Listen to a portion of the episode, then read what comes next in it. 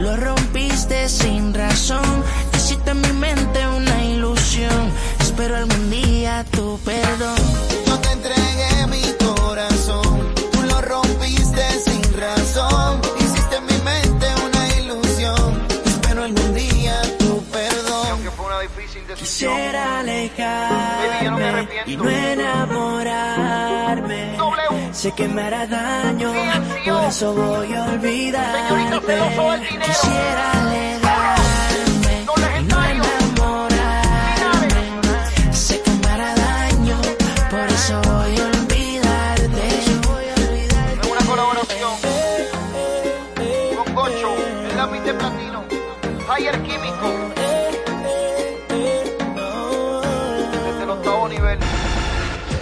es la hora en Exa 96.9. Son las 12 en punto. Ponte. Exa FM.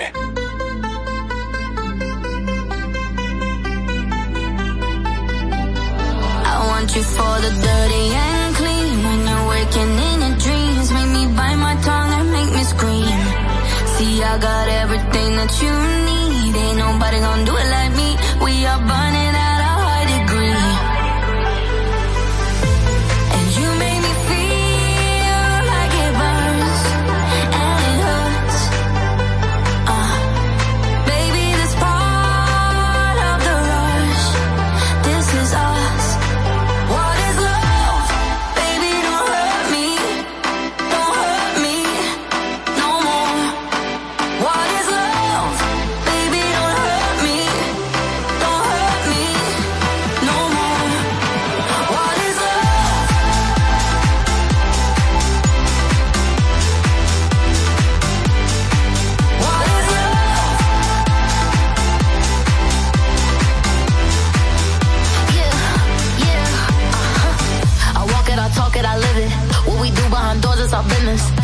body, he giving me kisses. I'm wet when I'm wet, I'm popping like Adderall. Baby, dive in my beach and go swimming.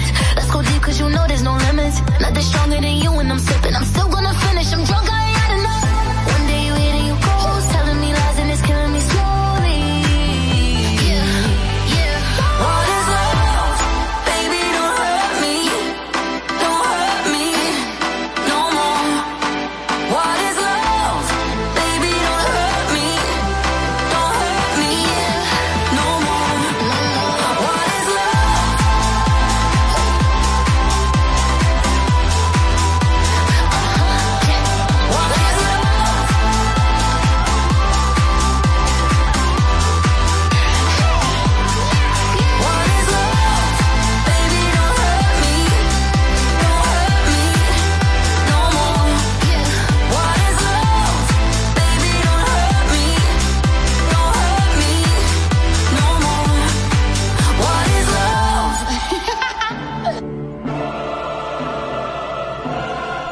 paraíso hay buenos y malos, hay chismosos, hay enchinchados y hay santos. Hay gente que no rompe un plato, hay serpientes, hay palomos, hay tígeras y hay tigres. Hay débiles y valientes. Hay gente que no paga en la primera cita y hay gente que nunca deja propina. Hay un hombre y una mujer.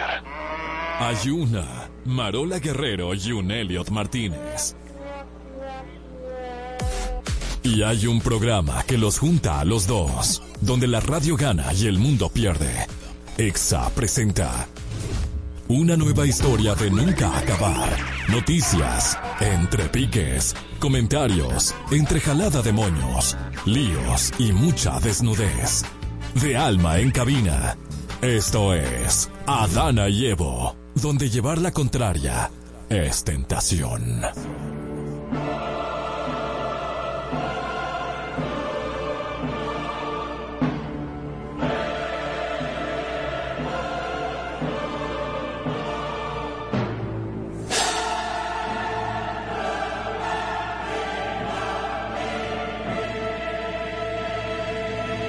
Todo el mundo está feliz. y no para de bailar. Cha, cha, cha, cha. Todo el mundo pide un. Todo el mundo pide un. Un, un, un. Y no para de bailar. Un- Goza, goza. Ah, ¿Qué- ese Shusha. ¿Qué pide? Un iceberg. Pide dinero. Oh, pide dinero. Pero oye, la pregunta, la pregunta del millón, ¿pide iceberg? ¿Quién pide iceberg? No sé, pregúntale a la vida si pide iceberg. ¿Qué significa eso? Ok, te vas a dar cuenta en el paso del tiempo que amarás los icebergs, a icebergs, No, porque por eso se hundió el Titanic. por el iceberg. Sí. Bueno, Porque hizo mucha- capón en un Muchas iceberg. mujeres van a querer hundirse con Eh. el iceberg. O que le hundan el iceberg. Después de ahora. Bienvenidos eh, a ratico. Bienvenidos a este paraíso. Para nosotros siempre es un placer acompañarle en el tapón, hacerle un poco de compañía. La compañía es bella. Y si viene de Evo, La compañía es bella. Claro, la compañía es bella. Depende de cuál sea la suya. La de nosotros es exa y por eso es bella. Púnchame, Claudia, a ver mi belleza de hoy. ¡Wow! Bueno, ¿qué te digo? Por lo menos me peiné un poco, un poco más que ahorita. Uy, sí, qué rabiosa. Miren, señores, estamos disponibles al 809-368-0969. Llámenos, denos un cariñito. Escríbanos también un WhatsAppcito al 829-292-8501. Y también escriba ahí en el chat que estamos en vivo siempre. Estamos en vivo, En ¿eh? Adana y Evito. ¡Ey! Estamos en vivo. Mira. Escúchame, escúchame algo. Te- escúchame tú a mí. Contámelo. Tú sabes que cada vez que está llegando la Navidad, Alguien factura más que todo el mundo. alguien factura más que, más que Dios. Más que Santa Claus. Y eso se llama Mariah Carey. Mariah Carey. Con su icónica canción All I Want for Christmas Is you. Y Mariah Carey literalmente rompió un bloque de hielo para inaugurar la temporada en la que escuchamos su música en los últimos años, la Navidad, y ya se ha hecho costumbre que cada primero de noviembre ella haga algo para dar inicio oficialmente a las festividades. Y este año, pues no, de verdad, no escatimó en esfuerzo, la tipa se metió en un bloque de hielo y mientras tenía como personajes de Halloween al lado, no muy tenebrosos, sino como una calabaza o algo, eh, empezó la, la icónica sonido que es como "Ah", ¿verdad? Pero en Ajá. su falsete allá arriba encaramado Claro, y eso eso que hizo vende, ¿no? y eso hizo que ¡puf! rompiera el bloque y Ok. ella saliera entonces cantando e inaugurando la Navidad.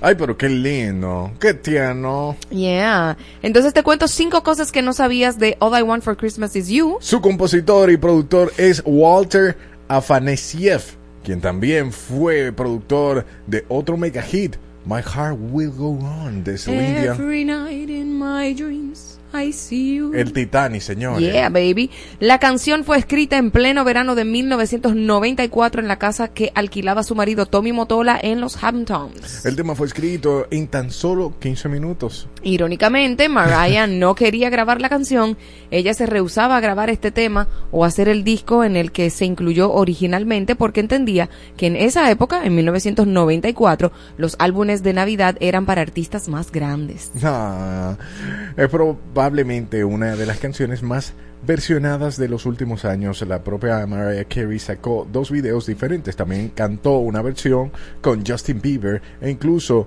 una con Jimmy Fallon. Y tan solo eso, aparte de los milloncitos que ella saca. Ajá, ha marcado la historia. Ha marcado la historia, pero antes de que se siga marcando la historia, yo quiero que tú me traduzcas esto, porque en, en el paraíso hay algunos personajes, ¿no? Ujú. Y- y- y es un video que vamos a ver. No, no es un video, es, Ah. algo, es algo totalmente auditivo. Hey, tú que vas ahí en la calle puedes en- accesar a, a Dana y Evo para que veas las imágenes de las cuales habla Marola. Y para Ah, que vea la gorrita nueva de Elliot que dice Adana y Evo. Gracias. Solamente para él. Él Sí. trajo una gorra solo para él. No, me las regalaron de cumpleaños. Ah, ok. Más de, Con un tomate. Con un to- la- No, no, porque en verdad yo no espero aprobación de nadie. Yo no espero la aprobación de nadie. Yo me considero aprobado, tú me entiendes, por mí mismo. Es que yo, yo conozco cada potencial de cada cosa que yo hago. Yo no necesito que nadie me ande aprobando. Ah, mira, que, que eso no está, que eso sí está. No, no. Yo entiendo cuando está. ¿Tú me entiendes? A lo tú el paquete. En Adana y Evo es tiempo de lo sublime. Y lo ridículo. Es decir, una noticia sublime. Y otra... Creo que ya entendieron. Vámonos a lo sublime y lo ridículo. Pero la primera no es ni sublime ni ridícula. Ok, las autoridades de la jurisdicción de niños y niñas y adolescentes del Ministerio Público asumieron el caso de un menor de edad que es maltratado por otros niños en Santiago, informó el vocero de la Policía Nacional, Diego Pesqueira. En su cuenta de Twitter, Pesqueira comunicó que la Procuraduría General de la República, la Policía Nacional y el Consejo Nacional de la Niñez y Adolescencia, CONANI, dan seguimiento a este caso y asimismo pidió a otros usuarios de las distintas plataformas cubrir los rostros de los menores y retirar sus cuentas de las imágenes. Retirar de sus cuentas las imágenes Las de estos niños este- este es porque viola sus derechos. Exacto, de hecho aquí en el paraíso nos reservamos el video a pesar de que se está pidiendo eso. Ey, Miguel dice que la gorra está muy chula. Está Eh, bellísima. Muchísimas gracias, Madeline. Eh, el caso es que eh, mm, eh, son imágenes muy fuertes y nosotros hablamos del tema del deterioro social que existe en la República Dominicana y Sí. ver, por ejemplo, cómo entre niños de la misma edad están siendo muy violentos. ah, eh, eh, es lamentable y penoso. El video he visto algunos que están muy bien censurados, otros que están más o menos censurados, pero lo ideal es que se cuide eh, la, La integridad la y la privacidad y- de estos niños. de estos niños, eh, porque al final son niños. ¿eh? Claro. Nos vamos ahora sí con algo su, su, su, su, su, su- su- sublime.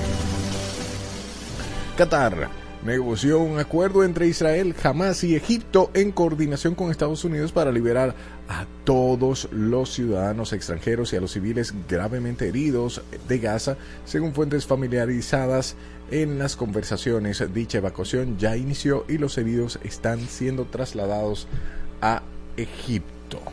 Vámonos a lo ridículo y es que una madre ganó un acuerdo de reclamos menores de 3.500 pe- dólares contra American Airlines el viernes por incumplimiento de contrato e infligir negligentemente angustia emocional después de decir que una zafata la acosó como para sentar a sus bebés gemelos durante el vuelo. Eric Hamilton, abogada de Oregon, se encontraba en el vuelo en febrero con sus hijas gemelas de 18 meses desde Portland hasta Tallahassee, Florida, con escalas, escala en Dallas. En la denuncia, Hamilton describió cómo, cómo compró boletos para que una de sus hijas se sentara en su regazo y otra en un asiento y lo seguía la política de American Airlines en todo momento. Pero una azafata se acercó para decirle que esto no era permitido, lo cual ocasionó una situación descrita como incómoda a una madre que viajaba sola con sus dos hijas. Ay, Dios mío, sublime. Yo. La República Dominicana ganó la medalla de oro en el relevo mixto 4x400 de los Juegos Panamericanos con un gran cierre de Marilady Paulino. Yeah. La cuarteta quisqueyana hizo el recorrido en 3 minutos 16 segundos y 5 centésimas. La plata correspondió a Brasil con 3 minutos 18 55 centésimas y el bronce fue para Estados Unidos, 3 con 19 y 41 centésimas. Ezequiel Suárez, Anabel Medina, Robert King y Marilady Paulino conformaron el equipo de dominicanos del relevo mixto 4x400. ¡Felicidades! Yeah. Ridículo. Importantes dirigentes políticos y legisladores, así como periodistas, han anunciado en los últimos días intentos por intervenir sus teléfonos, lo que coincide con el proselitismo en el país con miras a las elecciones del próximo año. Los primeros que hicieron la denuncia fueron los dirigentes peledeístas José Dantes Díaz, Juan Ariel Jiménez y quienes dijeron que recibieron notificaciones y que la segunda vez es que intentaban introducirle a sus móviles el sistema de espio- espionaje Pegasus. ¿Y entonces? Nada, que lo están espiando. Bueno, y Pegasus no es el, eh, el Pegasus que le pusieron a Nuria. Que, ok. eh, eh, sí, es el es muy software, fuerte. eh, sí, el yo sé software. el software. Bueno, pero qué raro que todavía se sigue eh, eh, ese asuntillo. Qué Ahora, raro, eso es lo más común. Aquí en este país. Espionaje en este país, claro. Escucha, Escucho. esto es angelicalmente Yo, hermosa, preciosa. sublime. Más de mil personas en Buenos Aires renunciaron. o Reunieron. Se reunieron en un monumento disfrazados de Spider-Man. Spider-Man. Ay, Dios mío, la gente no tiene compitiendo, oficio. ¿eh? por establecer el nuevo récord mundial de mayor número de personas vestidas como el famoso superhéroe de Marvel en un solo evento público, organizado esto por un influencer argentino, Uki Diané. El evento pretendía superar un récord anterior de 685 disfraces de Spider-Man en Malasia. Ahora mil personas buscan batir el récord. Ay, Dios mío, padre. Señores, ridículo. Farideh Raful dice que ella duerme tranquila y sin ropa. La ridiculez es que sea esa la parte más relevante que se rescate de una entrevista que ofreció la senadora al programa El Sol de la Mañana, en el cual afirmó que lo interno de su partido PRM no está pasando algo dentro del partido y afirmando que es una senadora saliente, sino presente. Y que ella Que no es una sal- senadora saliente. y que ella no está eh, que ella no está peleada con Luis Abinader también. Con Luis Abinader. Ajá. Sí. ¿Tú crees? Ella eso es lo que ella dice, Le pero creemos. sí, pero el titular fue que ella duerme sin ropa y tranquila. ¿Quién, quién- imagínate? A este país le, inten- le- le interesan tantas cosas relevantes. Bueno, ya sabemos que ella duerme desnuda. ¿Es nu? ¿No? El Senado aprobó en primera lectura el proyecto de ley que modifica los artículos 3, 4, 5, 6 y 7, o bien 3, 5, 6 y 7, y adiciona un artículo 7 bis a la ley número 86-00. Escucha, te va a gustar a ti que pagas colegio, que busca regular el pago de las cuotas o tarifas por concepto de rematriculación o reinscripción de los alumnos de los colegios privados. El nuevo artículo es de la iniciativa del, bueno, senador Héctor Acosta, yo iba a decir el Torito. ¿Le puede decir el torito? Bueno, también que autoriza al Ministerio de Educación fijar las tarifas o las cuotas mensuales y o anuales que cobran los colegios privados a quienes hacen uso de sus servicios. Te diré lo que sucede. Ellos, eso, esa ley se va a aplicar, no le, no van a tocar la, in- la reinscripción, pero van a subir las mensualidades y ahí te ponen, ahí Lo te meten la reinscripción. La, la reinscripción. O se inventan, ah, que, la- que hay un pago extraordinario de una fiestecita tarde, que sé yo qué, que sé yo cuánto, y te lo ponen ahí. Dios mío, ¿y cómo, cómo se avanza? en ¿Cómo este país? se, se vive con este suceso? ¿Cómo es? ¿Cómo es? ¿Cómo es? ¿Cómo es posible? ¿Cómo es posible este suceso? Maestre. La Policía Nacional arrestó en La Vega a un joven que simuló un secuestro. Una joven. Una joven que simuló un secuestro con la intención de obtener 350 mil pesos de su pareja sentimental. La detenida fue identificada como Camila Mercedes Hierro Jiménez, según informó Dixon Rojas, portavoz de la institución policial en La Vega. La detenida declaró a los investigadores que necesitaba el dinero para resolver varios asuntos económicos pendientes. Dos días después, los agentes policiales arrestaron a la joven en una comunidad de Rancho Viejo La Vega gracias a las labores de inteligencia. Ya usted sabe. Qué inteligente la niña, ¿no? 350 más. Pero mira, eso se está poniendo de moda porque hay mucha gente autosecuestrándose. Secu- Bueno, sí, ya hemos, hemos visto algunas historias. Bueno, manito, secuéstrate, ve, para Nah. ver si pagan algo por ti, No creo que paguen nada por Dos mí. pesos. Ay, Dios mío. No, tus fans, tus fans pagarían un buen dinerito por ti. Y Elio. ahora entenderá el inicio de este programa. Una extraña foto de un iceberg en la bahía de Concepción de Terranova provocó risas en todo el mundo luego de ser divulgada en redes sociales. El autor de esta curiosa fotografía, Ken Petty o Pretty, dice que podía decir desde la orilla que el majestuoso iceberg, iceberg a la deriva frente a la costa de Harbor Grace tenía una cualidad anatómica distinta. Como la de distinta y también distinta porque es un falo inmenso. Las mujeres van a querer chocar con ese iceberg. Pero ¿por qué tú te si emocionas tanto Titanic. con un iceberg de falo? Cuéntame Eh, más. Porque me gusta tu cara de vergüenza. No, a mí no me da vergüenza, porque a mí no me tiene que dar vergüenza, pero a mí lo que me Poncha- intriga, pon- ahí, a mí me intriga la cara de felicidad y de alegría que pone Evo cuando está hablando de un iceberg en forma de falo. Sí, lo que pasa es que... eh, ¿Te gusta me el iceberg? No, pero me gusta hacer maldades. Entonces, como yo sé que Mm. algo que para Marola es altamente ridículo, lo estoy diciendo como sublime. Nada, yo me disfruto ese tipo de cosas. Pero Ah. no fue hasta que voló un dron para mirar más de cerca y se dio cuenta que era algo surrealista. Algo ok. realmente con características de la formación de hielo. Es increíble lo mucho que se parecía a la parte anatómica masculina, dijo Pretty a CP24. Tú sabes que yo he notado ¿Qué? que todas las noticias que tienen que ver con, con falos y con eh, elementos gigantes en forma de falo, a ti te llama mucho la atención. Sí, Me estoy preocupando. eh, bueno, qué pena. que Tú sabes que, que me gusta Manolo y me gusta muchísimo Correa. Bueno, eso lo dijiste tú. Sí, me encanta, me encanta, me Bueno, encanta. nuestro amigo Elliot está disponible aquí en el paraíso, ya lo Para pueden llamar. Para todos, mi amor. ¡Ridículo! ¿Dónde? No, ¿dónde la Ey, ponemos? no, ridículo, andan los precios del concierto de Carol G en Santo Domingo. Aunque usted no lo crea, estos precios están de la siguiente manera. 2.900 palco, 5.900 y 7.900 VIP entre 9.900 y 15.900 la special guest y de 15.900 a 26.900 en front stage. Dime la más barata. 2.900 palco. Pero está bien. Y esto va a ser en el Estadio Olímpico el 15 de marzo. Si la, si la más barata es 2.900, ¿cuál le sigue? 5.900. Bueno, Y después 7.900. se Después- va llena primero la de 2.900, y, de- créeme. y después entre 9.900 y 15.900 la special guest. ¿Y la de Bad Bunny cuánto costaban? Yo no me acuerdo, pero Bad Bunny reventó de una vez. Sí. Eso fue un problema, eso fue un fenómeno. Sí, Igual pero- que Eladio Carrión, que llenó tres veces.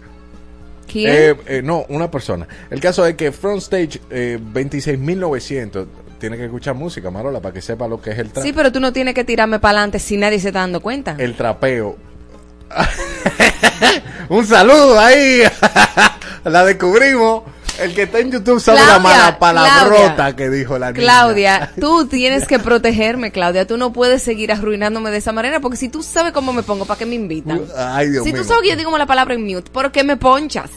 Dios mío, eh, mira, eh, toma, que te van a dar lo tuyo. Toma lo que te mandé. Toma lo que te mandé. Ay, ¿dónde me la pones? Yo te lo voy a poner en la cabeza tuya. yo te lo voy a poner.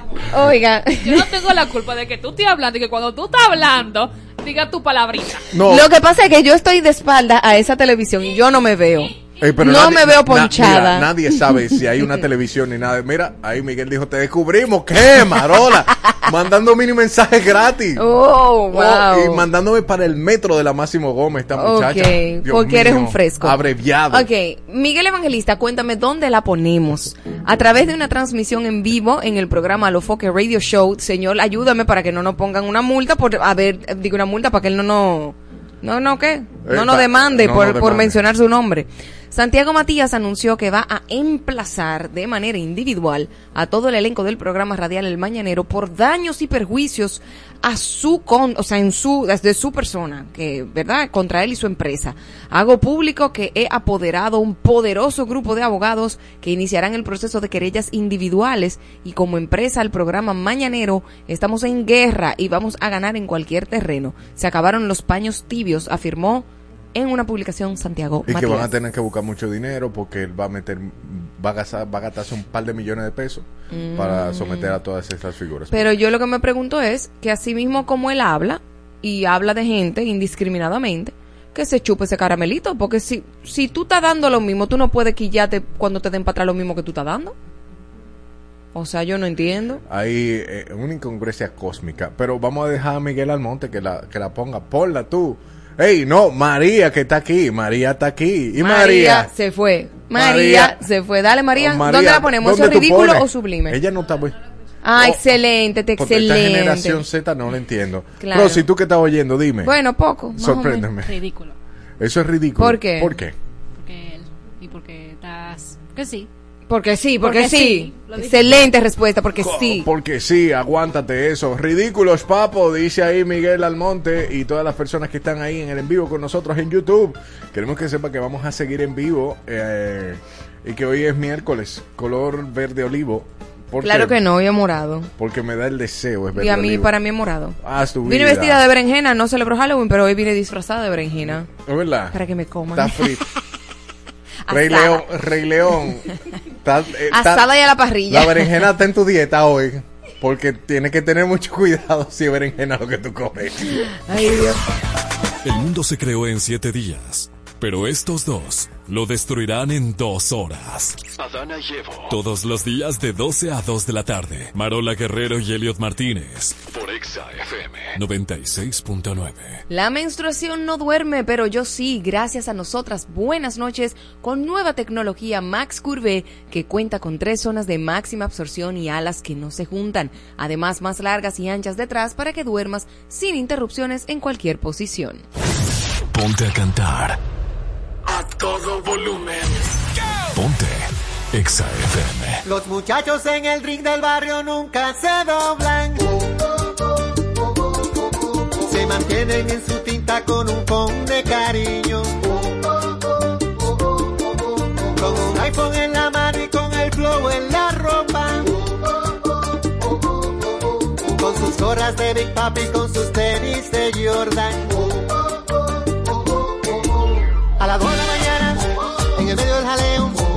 Aparece una jipeta, un billete de 500 y un deseo. Un individuo, lleva todo oscuro, con un diente de oro puro, a quien llama por apodo el rey del mambo.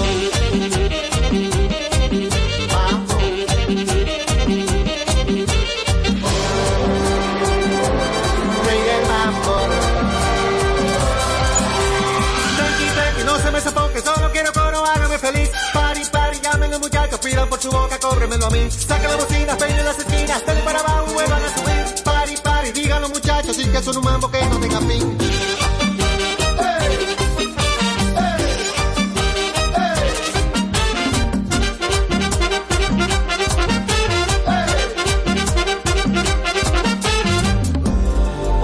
Predica en la calle, Juan 3:16 en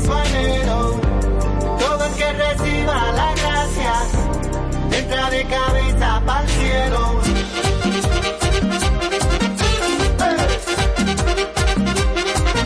Los muchachos en el ring del barrio nunca se rompen.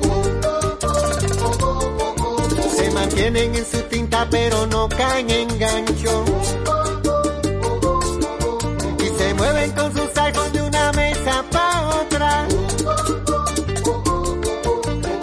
Por el WhatsApp, no me gusta la cosa. A las 5 de la mañana, en el medio del jaleo, aparece una jipeta y se arma de repente un juidero. Siga por los aires, ráfagas de humo, con un diente de oro puro y se lleva de todo al rey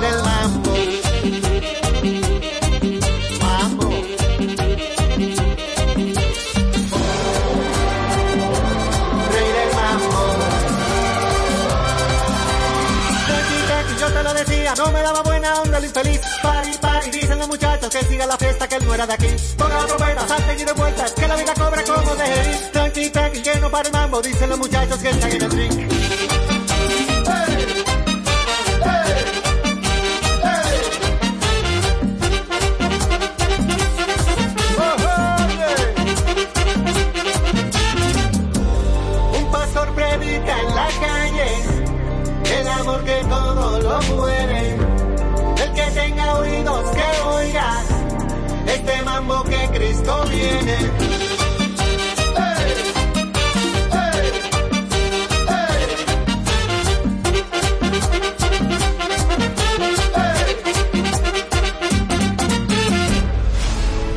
Gente linda de República Dominicana, soy tu doctor Baiter, doctor Baiter, y estoy muy feliz. ¿Saben por qué? Porque voy a estar de nuevo con ustedes en la gran conferencia implacable, El Poder de la Muerte para Vivir Sin Miedo a Enfermar, este 25 de noviembre a las 8 de la noche en el Auditorio Pabellón de la Fama. No te la puedes perder, la voy a dar toda, solo te necesito a ti. Puedes adquirir tus entradas en ticketmax.com.do. Vicente García regresa a casa con su gira 2023. Nuevamente presoñé y sigo preguntando. Disfruta de todos sus éxitos en vivo en una noche inolvidable. Soy palma que en la brisa que baila solo a la mar. Ese 11 de noviembre en el pabellón de voleibol. Recibe 15% de descuento pagando con tarjetas Van Reservas. Entradas a la venta en tuboleta.com.do y Sprint Center. Aquí yo te Ponte Exa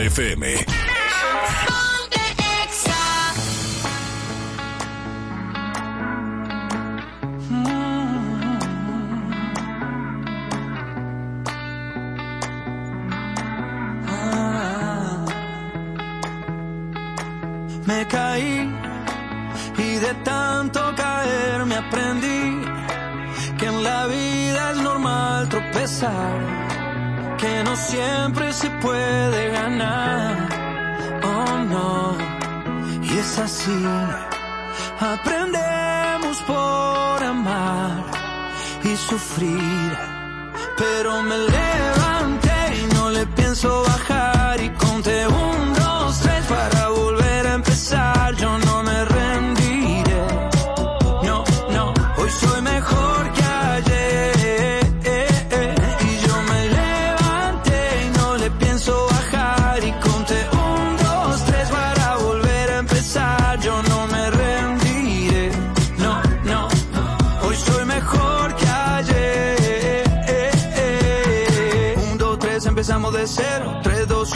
puse primero. Y aunque me caiga al suelo, yo sé que habrá otro vuelo. Ya subí, también bajé. Ya perdí, también gané. Y es así. Aprendemos por amar y sufrir. Pero me levanté y no le pienso bajar. Y conté un,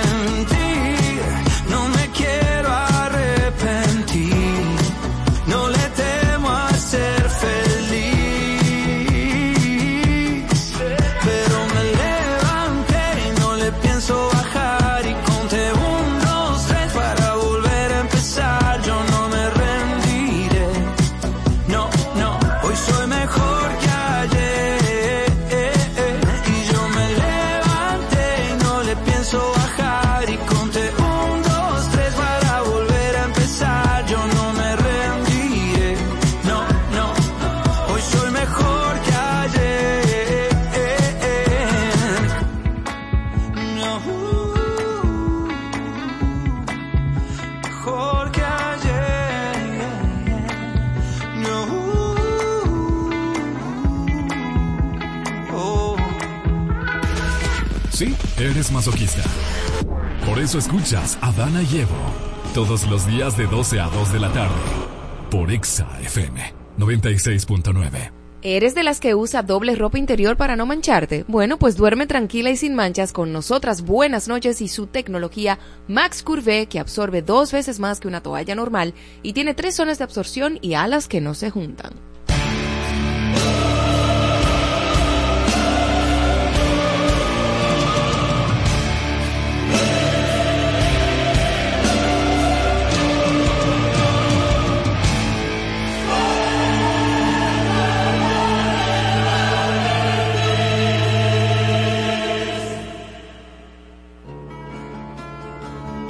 ¿Quién tiene la razón? Llega a ustedes gracias a Marola. Venta de guardia. Gracias. Y aquí de inmediato empezamos la batalla. Atención las personas que están en el en vivo de YouTube, arroba Adana y Evo. Váyase. Si no puede estar ahí en el en vivo, escúchenlo en radio 96.9 FM. Eh, eh, arrancó el asunto. La guerra de los sexos. ¿A quién Hombre. se le hace más fácil terminar una relación? ¿Al hombre o a la mujer? A la mujer. Justifícate. ¿Y tú? Evidentemente que al hombre. No, no creo. Los hombres no terminan. Es La- más, los hombres pueden durar años y años y años y te pueden tener relaciones paralelas y no terminan. Si están casados, no se divorcian, al menos que tengan como una crisis de edad y se encuentren una muchachita y se asfixien y se vuelvan locos y se vuelvan tan locos que digan no me importa la familia. Pero ni aún así, aún estando oficiado con su, con su segunda base, ellos Sí. no sueltan la familia. Ajá. El hombre no sabe terminar una relación. Yo Fíjate creo- Justin Timberlake que terminó por vía Mira, de si es, texto. por, si es por eso, si es por eso, porque si tú estás juzgando a, a, la- a los hombres por Justin Timberlake. No, por Justin no. No, por, mira cómo Justin. Bueno, No, es una prueba, es una prueba de que los hombres no saben terminar las relaciones. Mi niña, es que tú los no hombres no. hacen más ghosting que las mujeres. No estoy de acuerdo, no ah, estoy de bueno, acuerdo. pues perfecto. Ey, suéltamela ahí, Rosy, ya están opinando, ¿eh? Dice after. After, aftertaste. Ajá, que el hombre Aftertaste. suelta más rápido. ¿Que la qué? Que el hombre suelta más rápido. El hombre suelta más rápido. Puede soltar más rápido, pero no termina, no lo dice, no termina más rápido. Es que, mira, yo no sé cuál es la, la población de donde sale el estudio que de los que tú estás planteando. No, y los tuyos, quiero saber los tuyos. Cuéntame más de Harvard. Eh, los míos son de, Dígame. de Yale. Dice Clau 2389. Ajá. El hombre hace cosas para que la mujer lo deje y así no cargar con las responsabilidades. Gracias, Claudia. eh. Repítemelo, Claro, repítemelo un chinchín más al paso, por favor, Rosy. El hombre hace cosas para que la mujer lo deje y Sí. así no cargar con la responsabilidad de terminar. que la mujer es qué? Tiquiti. Lo que Pero pasa- acaba de decir tu estúpido argumento porque estamos esperando. No, porque yo veo que tú dijiste tu argumento y todo el mundo se alborotó. Hasta Danil se que a la mujer se le hace más fácil. El hombre hace cosas para que esa mujer eh, termine la relación. Le huye a la confrontación. Es punto verdad. para Marola. Pero mi niña, tú no has oído mi punto y tú se lo estás dando No a lo Marola. necesitamos. Pero Entiende venga. que no necesitamos tu punto. Dios Te mío. puedes quedar callado. No, porque te- aquí viene. El hombre suele ser un, un individuo un poquito más frontal y por eso le es muchísimo más fácil soltar. Porque si nos vamos a este tipo de conversación que estamos teniendo Marol y yo aquí, eh, el hombre no sabe cómo y la mujer no sabe cuándo. Entonces, ¿por qué ento- si la mujer es la que suelta más rápido, la mujer regularmente vive su duelo dentro de la relación? Aguántate, aguántate, que te estoy viendo ahí con tu cara de bicho malcriado. Es que tú estás mezclando tantos temas que yo ni sé qué fue lo que tú No, dijiste. yo- ¿Alguien entendió lo que él dijo? Yo, ¿cómo que? Gracias. Porque todas son mujeres en la cabina. No. 809 Oh, o sea que tú 368 Estás Llama. nuestra inteligencia. O sea, somos mujeres en la cabina que no te entendemos. Tres personas no te entendieron. Entonces, el, el que, las que tienen los problemas somos nosotros. ¿O no eres tú que tienes problemas de comunicación? Bueno, quizá tengo problemas de comunicación, pero qué curioso Ok. que el, el hombre está tratando de plantear su punto y todas son mujeres y no lo entiende porque no le conviene. Entonces, No, voy de- esas son deducciones tuyas. Mira, tú sabes que lo que... Que no nos conviene, esas son deducciones Mira, tuyas. Te voy a dar la oportunidad y me voy a callar. Mira, ciérrame el micrófono No, después no, que yo diga no, esto. Ciérrame el micrófono. Por favor, Elliot, explícanos por qué es, tan, es más difícil para la mujer soltar que para el hombre. Mira, no he mezclado tantos temas. Te- Reitero, si es como Marola está planteando, de que la mujer puede soltar una relación mucho más fácil que el hombre, ¿por qué se da que la mujer vive el duelo dentro de la relación? Entonces, esa es una primera pregunta que suelto. Porque Pero es que eso no tiene sentido. De, ¿Cuál es el contexto de eso que tú estás diciendo? Eso no tiene sentido lo que tú estás diciendo. La mujer Una cuando- mujer puede vivir un ¿Tú duelo no, dentro de la relación. tú no has oído la canción que dice que cuando una mujer Ajá. decide olvidar, Claro. se va para siempre? Pero ¿por qué? Se, por qué? Ok, Porque no yo tiene el valor de terminar la relación en el momento y vive su duelo dentro de la relación y niño, vota. déjame de explicarte. Niña. Vive su duelo dentro de la relación porque todavía no está convencida al 100% de que va a soltar ese hombre, porque ese hombre todavía le, ti- le tira cañita como de que sí, pero no, y es ambiguo. El hombre no la ha soltado y por eso dentro de la relación ella dice, ya yo estoy preparada para soltar, hago mi duelo y ya lo suelto emocionalmente. Y cuando decide que va a votar, mira, Pero, no hay niña, nada en la tierra que la haga cambiar. Pero, pero bueno. Bueno. y se queda ahí porque el hombre no la sabe soltar, porque el hombre ni lava ni presta la batea. Porque así eh, dice una cosa con la boca y hace una cosa con las acciones. Pero ¿Ok? ven acá, eh. Le puede decir, sí, mi amor, yo te amo y, te- y, y tratarla como una porquería. Y ella se queda con la esperanza por el hombre idealiz- idealizado que tiene en su mente y luego dice, ¿sabe qué? Lo que yo idealizo y lo que este hombre me da no concuerda, ¿sabes qué? Para el estiércol te puedes ir. Mira, con el ganado y todo tu estiércol, eh, quiero decirte que eso es un estereotipo de hombre, como igual puede ser un estereotipo de mujer. La Claro. mujer, la mujer al poder fingir más cosas y poder aguantar la insatisfacción dentro de una relación y no poder Jesucristo. Vaya a hacer en vivo arroba Dana y Evo para que usted vea a la señora Marola dándose bolillo en el sobaco. Me picaba ese sobaco, había que racarse. Bueno. No, pero mira, de verdad, de verdad, de verdad. Yo entiendo que así como hay hombres que no saben terminar una relación, así hay mujeres que no saben terminar una relación. el- Pero la generalidad es que la mujer es más frontal porque el hombre es evitativo. El hombre no tiende a decir claramente yo no te quiero o no sabe cómo decirlo porque no se comunica al igual que la mujer. ¿Entiendes? Por eso te Entonces la mujer hace su duelo dentro porque dice, este hombre no está igual, este hombre no está igual. ¿Sabes qué? No voy a aguantar más porquería, no aguantar más porquería. Hace su duelo dentro de la relación y le dices, no te quiero más. Pero es la mujer que corta. No, el hombre no viene y dice, tú sabes que yo me siento raro, eh, vamos a dar un tiempo. Yo he visto hombres, eh, conozco muchos hombres que, que han cortado así front stage. Si tiene una crazy design. No, no, no, no necesariamente Sí, por si tiene una crazy, no, crazy en el Hay- sentido hay- de hay que la hombres- tienes harto, de, de que no es Mi una niña. muchacha, que no es algo formal. A eso que me refiero. No, hay hombres que son buenos. Y sí. Y hay mujeres malas. hay, hay hombres que son muy buenos. Y a los hombres ser tan buenos en la cama, Ay. cocinando, fregando, Ay. pues dicen, mira, en verdad tus sentimientos son bastante lindos que yo Mm. no quiero irrumpirlos. Entonces por eso prefiero que tú sigas tu camino y encuentres algo que pueda darle luz a ese camino que Eso es mareo. tu vida. Eso, eso los hombres lo hacen mareando ¿Qué? porque quieren sacarle los pies a la mujer tan rápido porque tienen una segunda al lado.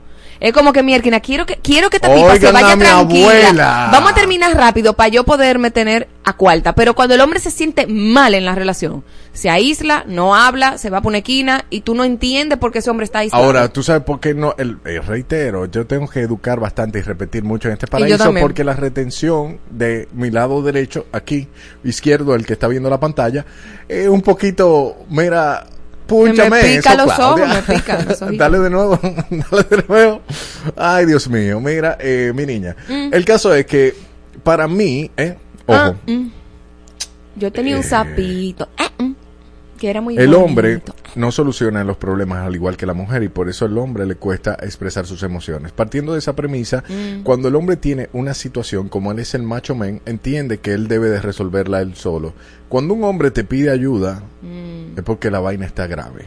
Mm. Entonces La me diste mujer- la razón no. de que no sabe terminar la relación porque No. se mete en su cueva. No, no, no, no, no. Porque la mujer asume irse a la cueva como terminar la relación. Para la mujer el No. silencio es un arma oscura. Si no, tú estás contradiciendo al quien escribió Los hombres son de Marte o la mujer, y las mujeres son de Y Venus. lo puedo contradecir. Yo Ah, puedo contradecir a quien yo quiera aquí. Por, claro, con tal de ganar, por lo de lo No, que sea. no, lo que pasa es que tú estás, tú me estás dando la razón a mí. El hombre se mete en una cueva, el hombre se mete en silencio, el hombre no expresa, tú me estás dando la razón a mí. Pero el hombre no solo se mete a la cueva porque quiere terminar una relación. Juan Ca- eh,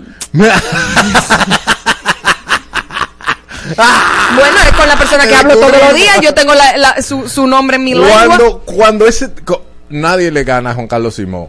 Entonces, Porque él- tú no me has visto discutiendo con no, él. no, no, no, no. Y desde que le dan un argumento fuerte que ella ya tiene que recular, siempre dice Juan Carlos aquí. Juan Carlos, apúntate esa ahí. Escúchame, mi niño. Tú me estás dando la razón de que el hombre, cuando no sabe enfrentar una conversación de cualquier tipo, porque no estamos hablando simplemente de Es que no es terminar una relación. Elliot, los hombres no enfrentan las conversaciones porque no, porque no son confrontativos. Las mujeres más confrontativas. Los hombres son más evitativos. Yo no- Evitan el conflicto, dejan de tener conversaciones porque se va a convertir en un conflicto.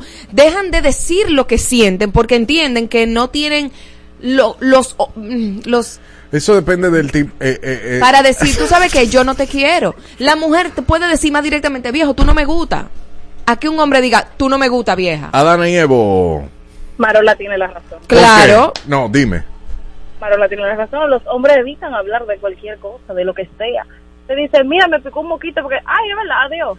Se van y te dejan porque Y- los hombres evitan hablar lo que sea, lo que sea. El hombre no, no, yo no estoy de acuerdo contigo. Lo que pasa es que afrontamos las situaciones como hombres de manera diferente. Pero es mujer. a eso que nos estamos refiriendo. Entonces, Evitándola, evitándola, eh, no, no evitándola. ¿Cómo tú te llamas? Paola. Paola. Paola, mira, eh, yo no estoy de acuerdo contigo. Pero dile por qué. Sencillo, porque la mujer eh, soluciona sus problemas familiares, de amigas, de salón, de trabajo, hablando y pasando de un tema a otro, uno tras otro. Pa, pa, pa, pa, pa, Ajá. pa, pa, pa, pa, pa, y ya para eso es, para ella es una solución. Para el hombre no funciona igual, porque el hombre no es tan analítico ni pensador como la mujer. El hombre es El más hombre básico. es analítico. Es básico. Ah, pero ¿cómo lo soluciona el hombre? Porque no me ha dicho nada. El hombre se mete en su cueva. Ajá. Y cuando él lo soluciona, él sale. Lo que pasa, donde Pero nosotros ¿cómo lo los? Oye, oye, donde tú tienes un punto, y tú también, Marola, que el hombre no tiene la capacidad de decir a la mujer, mi amor, dame un chance, me voy a aislar, me siento abrumado con esta situación, y yo te cuento desde que resuelva mentalmente esto. Si te lo dijera tu tipo, no fuera evitativo. Gracias, Paola, Mi por darle el niño, punto ustedes Marola. hacen la ley del hielo. Ustedes, Pero ustedes, el hombre lo resuelve solo. Los hombres... El hombre dice, déjame cerrarme en mí mismo y resolver el problema. El problema es entre los dos. Eh. Hay que resolverlo entre los dos, no tú solo. Pero es que hay veces que los problemas de los hombres no tienen que ver con la pareja. no, tiene que ver con un tercero. Pues tiene que ver con dinero. Sí, pero eso es otra cosa. No estamos hablando de que un hombre tenga olla. Eso es otra cosa. La pregunta de eh, quién tiene la razón es quién tiende a terminar la relación. Esa no es la pregunta. Ajá, ¿quién lo hace más rápido? Sí, no estamos hablando de quién está más en olla y quién te- se mete en sus problemas, porque, ok, la mujer te olla y llora en una esquina, la mujer, Gracias, el hombre te, te, te en olla y se va para su esquina.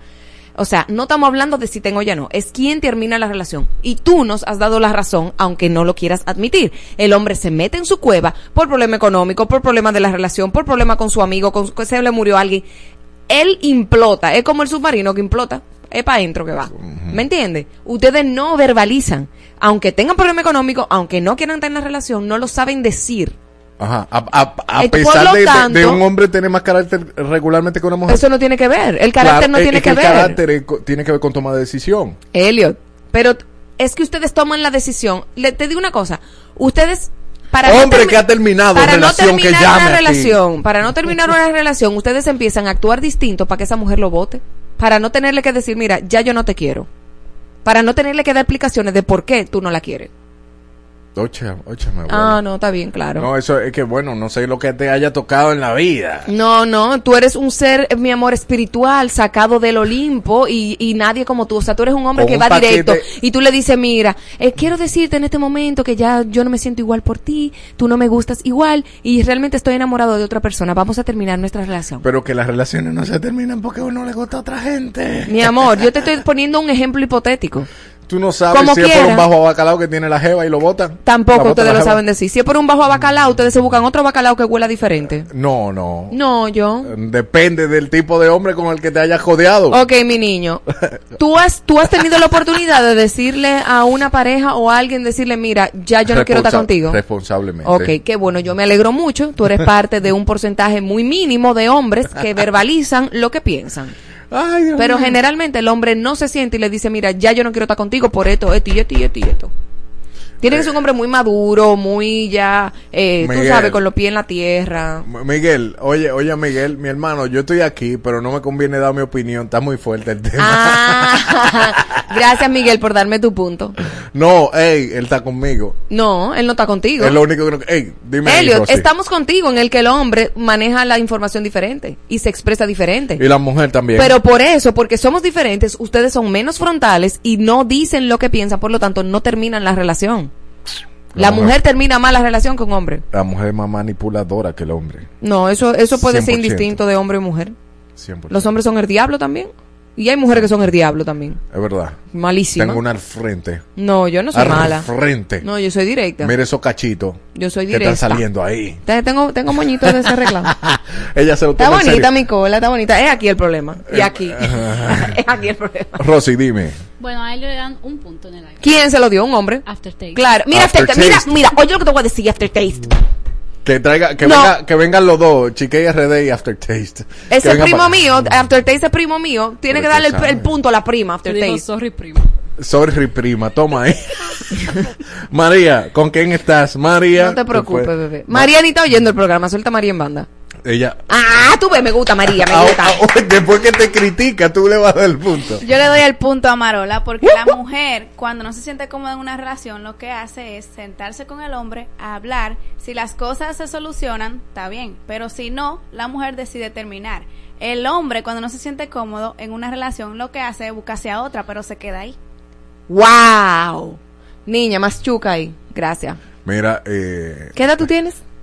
22. trata- traten de leer otro tipo de libro. ¿Qué otro tipo de otro libro? tipo de Estamos viendo los resultados, hijo mío. Estamos- Que tú seas un bolsa y que tú seas diferente, mi amor, no te hace de que, ay, el ser más especial de la tierra. Yo soy un bolsón. Era un bolsón que Dos puntos no. para Helio. Tú eres un tiguerazo que priva en bolsón. Tú eres un tiguerazo que priva en bolsón. Yo no soy un tiguerazo. Eres un tigre que priva en bolsón. Mira, para ser tigre hay que tener raya y tú no me has visto a mí aquí con raya.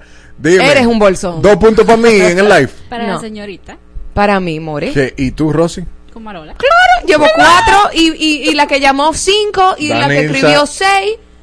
Cállate tu boca, manito. Dan, eh, de que, de que Danilza, Rosy, dime. ¿Qué más tú? ¿Pero qué más tú quieres? es que quiero escuchar a ver si me convence. Porque los hombres, como dijo el del live, Sí. ellos buscan, hacen que la mujer se quille para que la mujer termine. Claro, para que esa culpa no quede sobre él. Los hombres, bueno, tan escasos. Te lo digo yo, no es que tampoco tenga que tanta experiencia, pero cuando Se tiró para adelante, esa está comiendo desde los 12.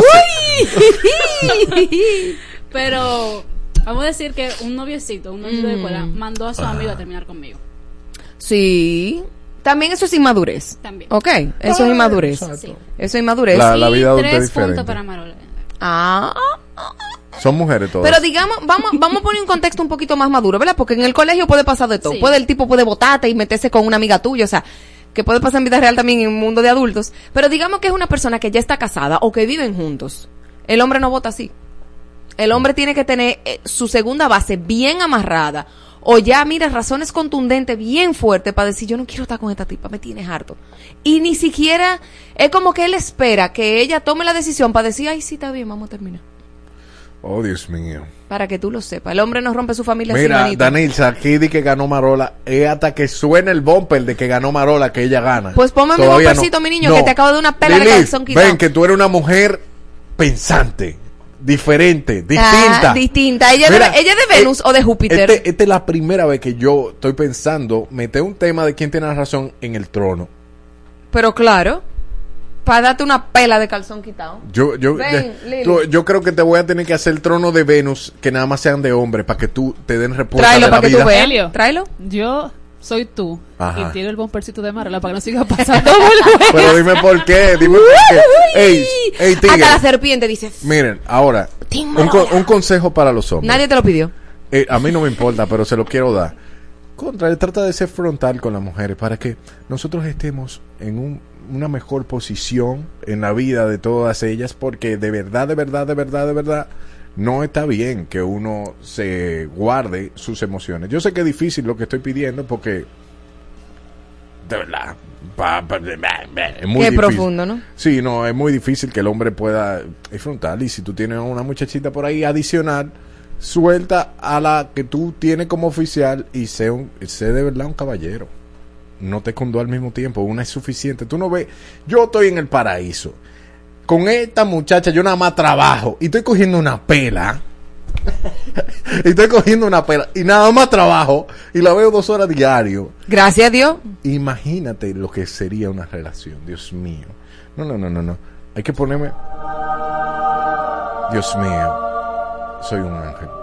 Nosotros los hombres somos ángeles. Lo que pasa es que la mujer Ángeles no, caídos. no lo aprecian. Ángeles caídos. La mujer, el hombre está dispuesto en la primera cita entregar todo su amor, entregarse con, en cuerpo y alma. Claro. Y la mujer Para majar no. la papa. Claro. Y después que le majan su papa. Pero eso es un ¿Se acto van? de amor. Ay.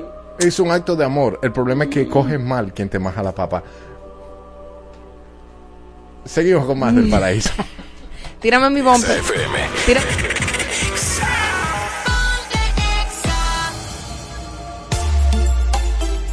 ¿Aburrido y sin nada interesante que escuchar? Ponte Exa y disfruta de un contenido completo.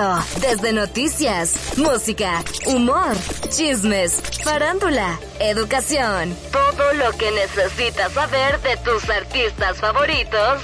Y concursos para los mejores eventos. Ponte Exa 96.9 y síguenos en redes sociales. Arroba Exa 969 FM. Según el algoritmo adulterado y los votos comprados, Marola tiene la razón.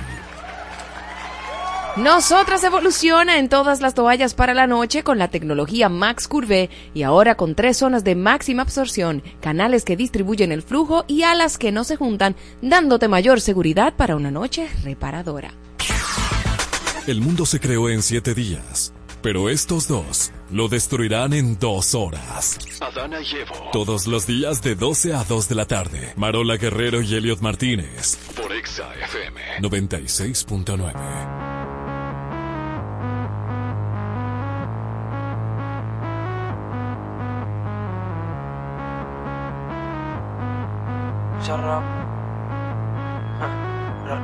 Baby, vamos a buscar una excusa para vernos. Solo tienes que indicarme la hora que el lugar yo lo tengo.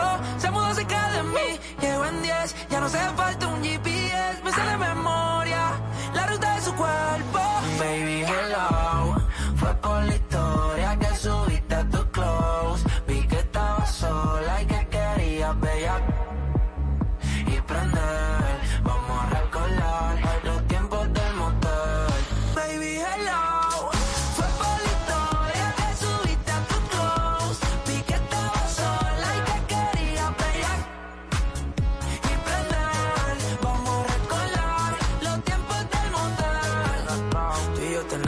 Baby, no me dejes en el waiting. Vamos a echarlo otro friendly. En el asiento atrás del Bentley. Le gusta el tanning, el training.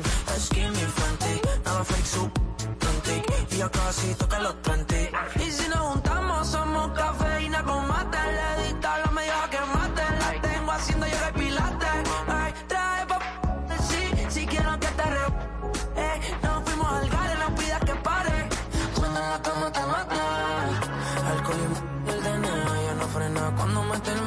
Mi Selena, cómo se menea. Condena, brinca morena. Quiere que la ya entrona. Estoy pa' ti, pídeme más. Lo que te tira no está en nada, no está en nada. Mi hello, fue por la historia que subiste a tu close.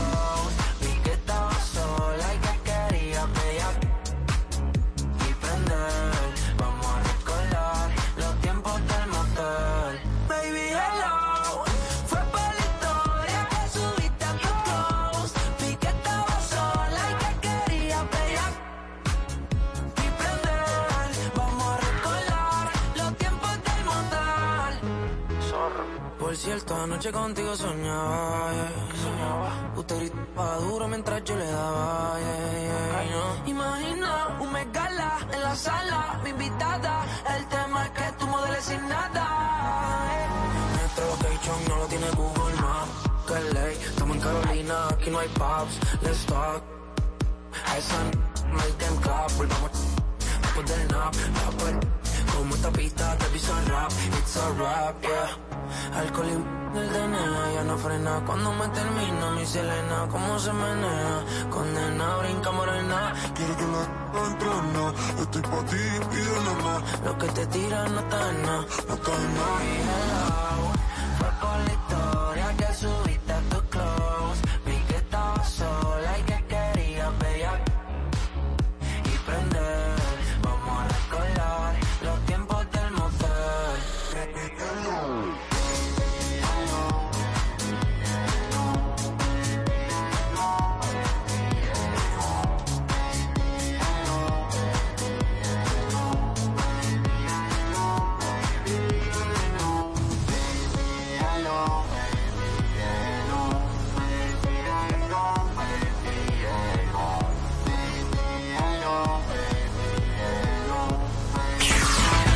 El mundo se creó en siete días, pero estos dos lo destruirán en dos horas. Adana y Evo. Todos los días de 12 a 2 de la tarde. Marola Guerrero y Elliot Martínez. Por Exa FM. 96.9.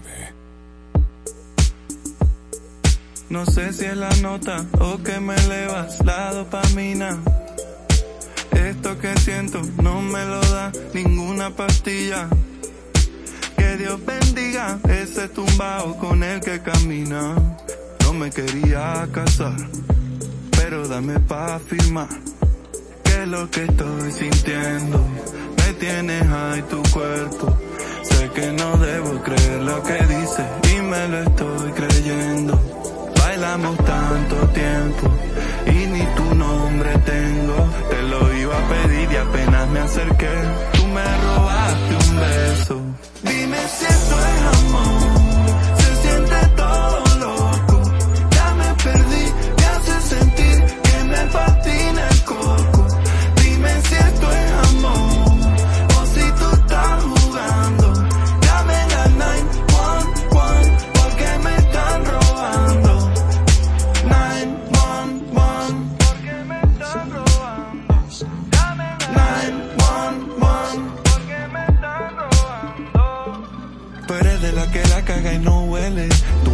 Gustas tanto que me duele. Siento que a ti te conozco desde antes. Tan solo una hora y colgué los guantes. Yo te chupo hasta los pies.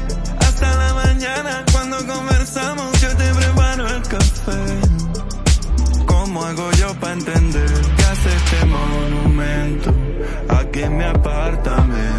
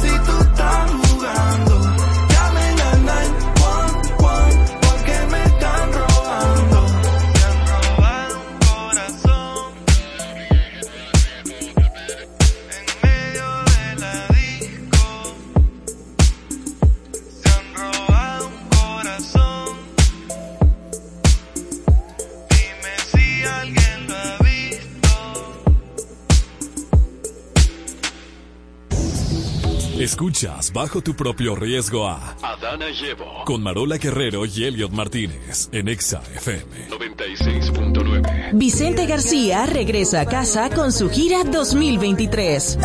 Nuevamente te soñé y sigo preguntando. Disfruta de todos sus éxitos en vivo en una noche inolvidable. Soy palma que en la brisa que baila solo a Ese 11 de noviembre en el pabellón de voleibol. Recibe 15% de descuento pagando con tarjetas Van Reservas. Entradas a la venta en tuboleta.com.do y Sprint Center. Mi gente linda de República Dominicana, soy tu Dr. Biter, Dr. Biter, y estoy muy feliz. ¿Saben por qué? Porque voy a estar de nuevo con ustedes en la gran conferencia implacable, El Poder de la Muerte para Vivir Sin Miedo a Enfermar, este 25 de noviembre a las 8 de la noche en el Auditorio Pabellón de la Fama. No te la puedes perder, la voy a dar toda, solo te necesito a ti. Puedes adquirir tus entradas en ticketmax.com.do. Escuchas a Marola y Elliot, o a Elliot y Marola, a tu Sifuñe con tu Si Jode, todos los días por Exa, Adana y Evo. de 12 a 2 de la tarde.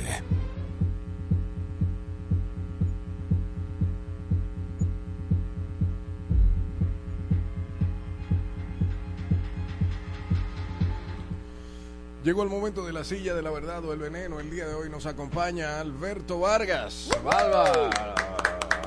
Saludos, saludos. Qué maldito ánimo. No, no, no. Lo que pasa es que tú sabes que yo me levanto temprano, Mariel. Yo soy un hombre que madrugo. Entonces ya a esta hora se me están acabando las baterías. ¿A qué hora le ponemos, le ponemos ¿A qué hora tú te levantas? a las 5 de la mañana todos los días. Todos los días. Todos los días levanto a a las las 12 de la mañana, que me, que me acueste a las 4 y media. A las 5 Sí. tengo que levantarme. ¿Y te, de- ¿Y te acuestas a dormir? Usualmente 10 de la noche. Ya yo estoy durmiendo. Si no me duermo antes. A veces me pongo a leer algún libro, me pongo a ver algún documental y por lo general son dos cosas que dan sueño de noche. Claro que sí. Eh, Definitivamente. Sí, sí, Bueno, bienvenido a la silla de la verdad y el veneno. Esto es un segmento muy, muy especial dentro de. Adana y Evo, donde te vamos a hacer preguntas directas. Va a haber, son tres fases. La primera de sí o no. Tú nada más respondes sí o, sí o no sin abundar Ah, no, mucho. perfecto. La segunda, tú te hacemos las preguntas y tú abundas un poquito más. Y la tercera es un, un contrainterrogatorio en base a todo lo que tú digas. Ok. Leña, le dimos. algo así como una especie de entrevista de recursos humanos. Al- ah, eh, por, por ahí. eh, lo, lo captaste muy bien. Sin decir mala palabra, se crece en los medios. Sí. ¿Te gusta el sonido? No. ¿Te ha dolido algún tipo de censura que te hayan hecho? sí. Hay personas que sobran en los medios. No tiene. eh, esta pregunta es muy interesante porque eh, no tienes grises. Para ti lo- eh, todo es blanco o negro. Y lo digo porque a- anteriormente tu usuario era radical total. Ahora es eh, radical total. total. Total. Huele papas. Sí, el huele popish. Para- que yo de una discoteca. Ok, pero eh, eh, eh, sí o o en este en este caso es sí o no. Para ti es todo blanco o negro o existen No. grises. No. ¿Te casarías? Eres parte de la comunidad. Uh, eso lo sabe el pueblo, sí. Ok. ¿Estás de acuerdo con el lenguaje inclusive? No, Eh, ¿Te harías un blanqueamiento anal? no lo necesito. No. Está todo bien por ahí abajo, amigo. Eh, Uy, ¿te has enamorado de dos personas al mismo tiempo? no. Mira, eh, hay, hay rumores por ahí. Y tú sabes que a veces. No me cague, no me Muchas cague. personas, déjame, déjame hacer- elaborar bien esto, porque como trabajo con él, tengo que cuidarlo también. Eh, muchas personas asumen que Sergio Carlos es gay. Esto en percepción, para muchos, es igual a la realidad, pero no necesariamente es la realidad. En caso de eso ser positivo, ¿tú crees que el, el asunto entre ustedes dos es porque él está enamorado de ti? No. Ok. ¿Sacarías a alguien del ritmo de la mañana? No, no he sacado a nadie nunca. Ok, hasta aquí el sí o no. Ahora vamos con preguntas específicas sin rodeos. Nos fuimos. ¿Cuál es tu tema con la comunidad? Porque eres gay y te vemos tirándole. No, yo no tengo ningún tema. Primero, eh, en la comunidad, como la llaman, es década de los 60, de los 70 en Estados Unidos. Tiene una historia bastante interesante. Yo he contado la historia de eso hace mucho tiempo. Todo el mundo tiene la necesidad de pertenecer. Obviamente en aquellos años había la necesidad de sentirse que tú pertenecías a la sociedad, que estabas plenamente integrado y que los derechos tuyos, las libertades tuyas eran igual a, a las de los demás. En la mayoría de los países desarrollados, Alemania, Inglaterra, Estados Unidos, no se daban, eh, no se daba esta integración de la misma manera porque el Estado interfería en la intimidad de las personas. Entonces había un grupo de hombres que entendían que el Estado no buscaba nada dentro de las habitaciones de las personas, eran dos adultos que estaban eh, teniendo relaciones consentidas. Y por ahí empieza esa lucha de, de reconocimiento de sus derechos, de sus libertades, más que de sus derechos, de ese derecho que tienes tú a amar, estar, acostarte y vivir como te dé la gana, sin la necesidad de que la sociedad te imponga una forma de vida, siempre y cuando esta no sea al margen de, la ley, de lo, racional, de lo, de lo que es eh, entendible que cada quien tiene derecho. Entonces surge el movimiento y ese movimiento que tuvo mucho arrastre en un momento donde empiezan a definirse bastante, eh, empieza a penetrar bastante el pensamiento de izquierda en Estados Unidos, es tomado por el ala más radical de la izquierda feminista americana. Desmonta, sacan a todos los liberales de todas las posiciones y todos los capítulos de, de ese, de eso que se estaba organizando y obviamente se convierte en un movimiento político de izquierda que exigía reivindicaciones que se fueron dando, pero que al mismo tiempo también, como es la izquierda, empiezan a estructurar una serie de, de, de como de, de herramientas para silenciar y perseguir a aquellos que no estuvieran de acuerdo con los planteamientos de ellos con el estilo de vida. Y obviamente, cuando tú empiezas a conocer la historia, tú te planteas y te ubicas en un lugar. Yo lo único que busco es que nadie intervenga con o interfiera con mis decisiones y con mi vida. Más allá de lo que otros hagan, eso me tiene completamente sin cuidado y se ha convertido ya prácticamente en una especie de dictadura de una minoría que busca que el 97 o 95% de la población se comporte y se y vea el, y, y cree un mundo especial para ellos.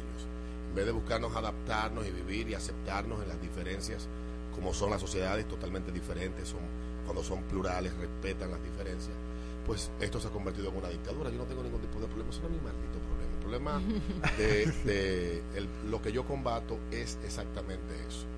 Las posturas liberticidas que se han asumido, la búsqueda de la creación de privilegios y un trato como si fuéramos seres especiales porque no lo somos. Somos seres humanos y punto, lo único que hacemos diferente con quien nos acostamos o quien nos gusta. Que se, está, que se pueda buscar el respeto, bueno, el respeto no se obtiene, el respeto no es algo que se da, el respeto es algo que se construye, es un camino de doble vía y la sociedad no puede respetar al que no respeta a la sociedad y ese es mi problema. Más allá de eso, yo no tengo ningún. Mis posturas son críticas respecto a eso que obedece a esa postura política, que es un instrumento político. Cuando desaparecen, eh, la, cuando cae el muro de, Ber- de Berlín, quedó mucha gente vaga. Entonces, mucha gente buscando cuál es el ocio. instrumento que voy a utilizar yo para seguir teniendo vigencia en un mundo donde ya esa bipolaridad del capitalismo versus el socialismo comunismo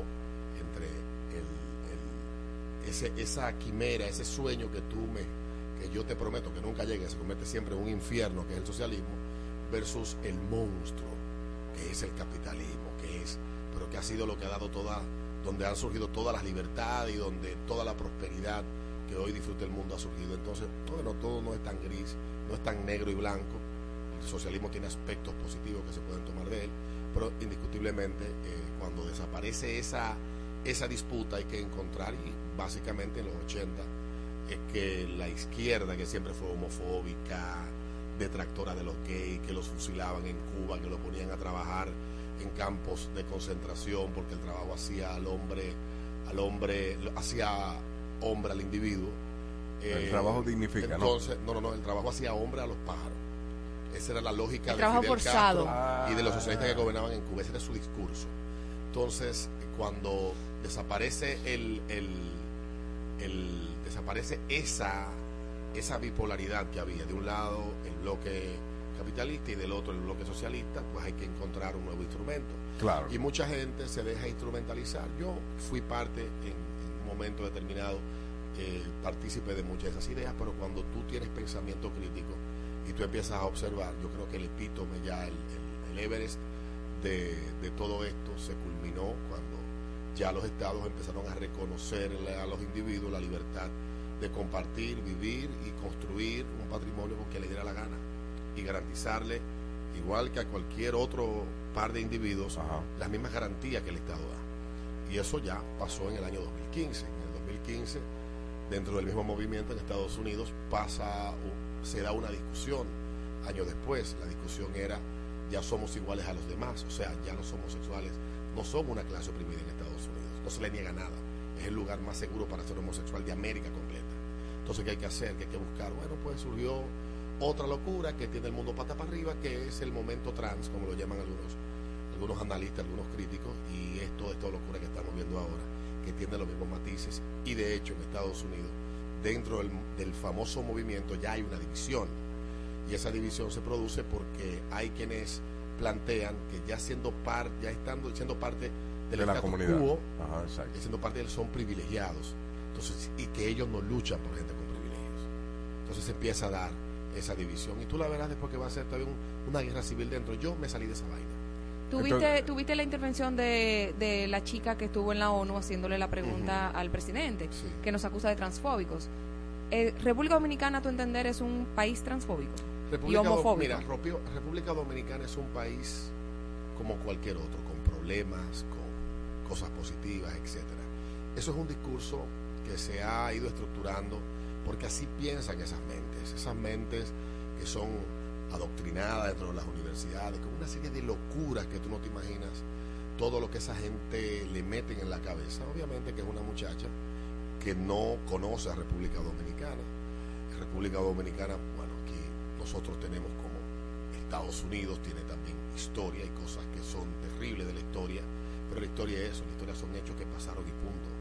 Las generaciones que hemos ido tal vez cambiando el rumbo de la República Dominicana y de todas las cosas que estaban mal antes, evidentemente no debemos de sentirnos ni responsables ni culpables ni, ni cargar con, eh, con un látigo sobre la espalda de lo que haya hecho Trujillo de los 31 años que gobernó, de lo que pasara en los años de Lilis o de lo que sucedió cuando llegó aquí Cristóbal Colón. Eso es historia y punto. Ya, se acabó. Ahora, uno lo estudia, uno lo aprende y uno trata de no repetirlo. Pero eso es la búsqueda de la constante eh, culpabilización de la gente para imponer, porque lo que hay detrás, te repito, de las personas que obedecen a estas ideas posmodernas, revisionistas, interseccionalistas, identitarias y toda la basura que se han ido inventando en los últimos 40 años eh, en torno a todo, de que hay unas estructuras de poder que están ahí silenciosas, que la gobierna el hombre blanco, macho, ¿cómo le dicen? Privilegiado. macho, eh, heterosexual, eh, ese heteropatriarcado, que es un disparate, eso no existe.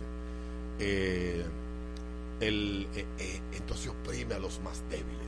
Entonces siempre andan buscando débiles. Los haitianos vienen aquí a trabajar por, que dicho sea de paso, no se les paga mal, se les paga el precio de su trabajo, a donde quiera que ellos van, porque saben más de sus derechos que los mismos dominicanos. Eh, que vienen acá es porque nosotros de alguna manera nos hemos beneficiado de no haber permitido que ellos concretizaran la liberación de la República Dominicana y los hicimos salir de aquí huyendo porque somos unos racistas, no queríamos ser gobernados por negros, un país que el 70% de la población es 70, 80% Mestiza, mestiza, es mestiza y ese mestizaje mayoritariamente se da entre negros, negros y, Y blancos. y blancos, se dio de esa manera. Eso es un disparate, allá la mandaron a eso. Lo lamentable es que eso sale del círculo de dominicanos que hacen vida intelectual en las universidades de la costa este de Estados Unidos, escritores de origen dominicano que tienen programas de radio, que tienen páginas de internet, que escriben en periódicos dominicanos desde el patio. Eso fue un dominicano que le envió a ella eso. Eso no fue de que el lobby haitiano. El- el lobby haitiano de que eso. mandó. Esa muchacha es una estúpida que no sabe lo que tiene en la cabeza, aparte de Zika. O sea, entonces, eh, más allá de eso, ya no tiene ideas en su cabeza, ya tiene un, Un discurso un discurso aprendido, manufacturado, para entonces lucírsela. Si yo hubiese estado al lado del presidente el día que lo invitan a la Universidad de Columbia, yo le digo no vaya. Ninguna universidad del este de Estados Unidos y la mayoría de las universidades de Estados Unidos son espacios donde se puede discutir sanamente nada ya hoy en día. Son espacios que están tomados por ese pensamiento eh, hegemónico, que es lo que domina hoy. La izquierda domina la, la cultura, domina las universidades, la educación, quiere reescribir la historia, porque entiende que reescribiendo la historia en el presente puede construir un futuro donde el ser humano piense distinto y eso no va a pasar. Eso no pasó en 70 años en Rusia. El ser humano siguió siendo tal cual, pensando, tal vez repitiendo públicamente lo que el régimen quería, pero en privado, Era pensando y actuando totalmente como lo como como como le daba la gana. Y yo creo que si el presidente hubiese tenido al lado a alguien que no buscara ponerle la estrella de que él dio o participó en una charla en la Universidad de Columbia, ese mal rato no lo pasa. ¿Por qué eres el dolor de los hijos de perra? Tú sabes que esa vaina yo le escribí, le escribí hace ya dos años, porque hay, a veces hay episodios en tu vida que tú tienes que sacar un aprendizaje de ellos. Pero, y cuando tú encuentras algo que quien te quiere dañar, a esa persona le duele, le daña, tú tienes que mantenérselo presente siempre, que lo recuerdes siempre. O sea que tú no perdonas. Tú, tú no puedes, yo honestamente no, yo no, yo no, no pongo la, la, la mejilla, yo no, yo puedo equivocarme, puedo eh, ofender sin la intención de hacerlo, pero yo no traiciono ni tampoco perdono al que me traiciona. Entonces, como yo respeto al que piense distinto, yo no tengo esa vocación eh, cristiana de, de- Del perdón. de- no, no, no. de Pero ¿sabes pedir perdón? mejilla.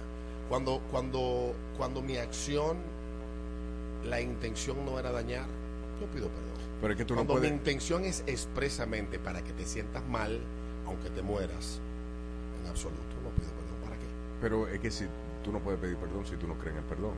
Yo creo en el perdón, obviamente. No estoy diciendo lo que Pero yo que no él no lo da. Lo Eso que yo no creo, Ah, lo que yo no creo es que tú debas por el mundo. Yo creo que fui muy duro con fulano, con fulana. Fulana me hizo todo ese daño, pero me voy a olvidar del daño que me hizo y lo voy a perdonar. Yo no pienso así. Cuando usted daña, cuando tiene la intención de dañar, pues quedemos entonces para el resto de la vida como dos piedras que están en montañas distintas y que nunca se van a juntar. ¿Quiénes son los hijos de perra? Mm, Cualquiera que se sienta con el derecho de, de- de pretender que va a pasar eh, por mi vida buscando perturbarme o buscando sacarme de, de- de mi centro, dañarme, etcétera, y que disfrutándolo luego ve que eso tal vez no me destruye o no me, o no me afecta como, como esa persona desearía, y yo sigo con mi vida. Eso, eso yo básicamente es de ese razonamiento que sale. Sí, pero no me marees tanto y dime específicamente a quién que tú no vas a perdonar. a muchísima gente. ¿Pero a quién? Es que yo tengo una lista larga de gente que yo ¿Y no te afecta eso? No, en absoluto, yo vivo en paz. O sea, Sí. tú duermes tranquilo. Tranquilo, yo duermo tranquilo. Porque, porque el- aunque yo, y esto, y esto es curioso, cu- curioso, aunque son personas que yo nunca le daría espacio en mi vida, gente que yo no odio. Ah, Yo ok, no tu tengo- ausencia de perdón no significa no odio. significa- no, no es que yo tenga odio y que quiera ver que se lo lleve el diablo. Me son indiferentes. Oh. Entonces, como vivo libre de toda culpa, de cualquier sentimiento que me drene energía, porque lo peor que puede hacer una persona es dedicarse a odiar, a, a molestarse por aquello que, lo quieras o no, no lo vas a cambiar. ¿Y qué es lo que tú haces? Tú bloqueas el No, sentimiento, eh, la emoción no, de... Yo simplemente sigo con mi vida y me hago el indiferente. Yo creo que como que no existe. Pasa como esa luz eh, que, que no está ahí. Ajá. No puedo imaginarme que hay una luz y mortificarme. O sea, no existe. No existe, en mi mente no existe. Yo me hago el indiferente, totalmente. Y no busco de que no, déjame ver si hoy escribo algo en las redes para que esa persona sepa que lo odio. Mientras tú haces eso, esa persona está controlando tu vida. Pero tú haces, tú aplicas ese, ese modus operandi hasta en las parejas, porque eso aficia No. al- a la pareja que tú le mira, eres indiferente. Como yo tengo 14 años soltero, yo en el, el- yo guardo algo, yo en esa parte, yo no, a menos que, no he tenido esa mala suerte, pero las personas con las que he estado son gente, ha sido gente muy maravillosa. Las cosas terminaron porque todo acaba. Pero yo esas personas las la, la sigo estimando y le, y le sigo guardando eh, respeto en cierta medida, porque hay que decir en qué contexto se les respeta. Pero yo no, yo no, no, no es verdad que todas las parejas que yo tuve son personas con las que yo todavía hablo. Porque un- una gente con la que tú tuviste hasta en cuero, para después ser de que dos enemigos irreconciliables. Eh, yo no me dejo abrumar por, por las emociones. Te voy a odiar ahora. Para que tú sepas que con mi odio tu vida va a ser infeliz. A personas haciendo con su vida lo que le da la gana. No, yo no tengo tiempo para eso. ¿En qué gobierno te censuraron? Bueno, en, lo- en el de Danilo Medina y en el de Luis Abinader. En el, ¿En el actual? Sí, en el Danilo Medina. Y mira qué curioso, yo tuve la oportunidad de ir al, al, al, al palacio y conversar con, con una allá allá. Y, ¿Te y invitaron o tú eh, llegaste? No, ellos me invitaron. Los, los peleadistas eran ambrosos y esto también. Así que, que, bueno, fui a perder el tiempo, pero tuve una buena conversación con, con una de las personas que trabajaba en Palacio. Y tocamos ese tema. Y ciertamente República Dominicana, por la historia que tiene, siente una gran, un gran apego por, por callar la boca de otro, pero cuando callan la tuya, te sientes que el mundo se, se, se derrumba sobre ti. Como yo tuve la experiencia de acompañar como productora a un par de compañeros de trabajo hace ya 20 años, cuando lo censuraron por presión, no porque yo hayan dicho nada que se entendiera que no era apropiado, simplemente por satisfacer a la esposa, a la hermana de la esposa de un funcionario del gobierno de Hipólito, y en ese momento era ministra de la mujer. Esa señora fue allá, no le gustaba el programa que se hacía en Ritmo 96, estaba molesta, ella fue donde su cuñada, donde su hermana, qué sé yo qué lo que es, y, y ese programa pues lo censuraron por tres meses para destruirlo. ¿Qué hicieron? La censura no es defendible bajo ni- lo cerraron. O sea, censuraron el pro.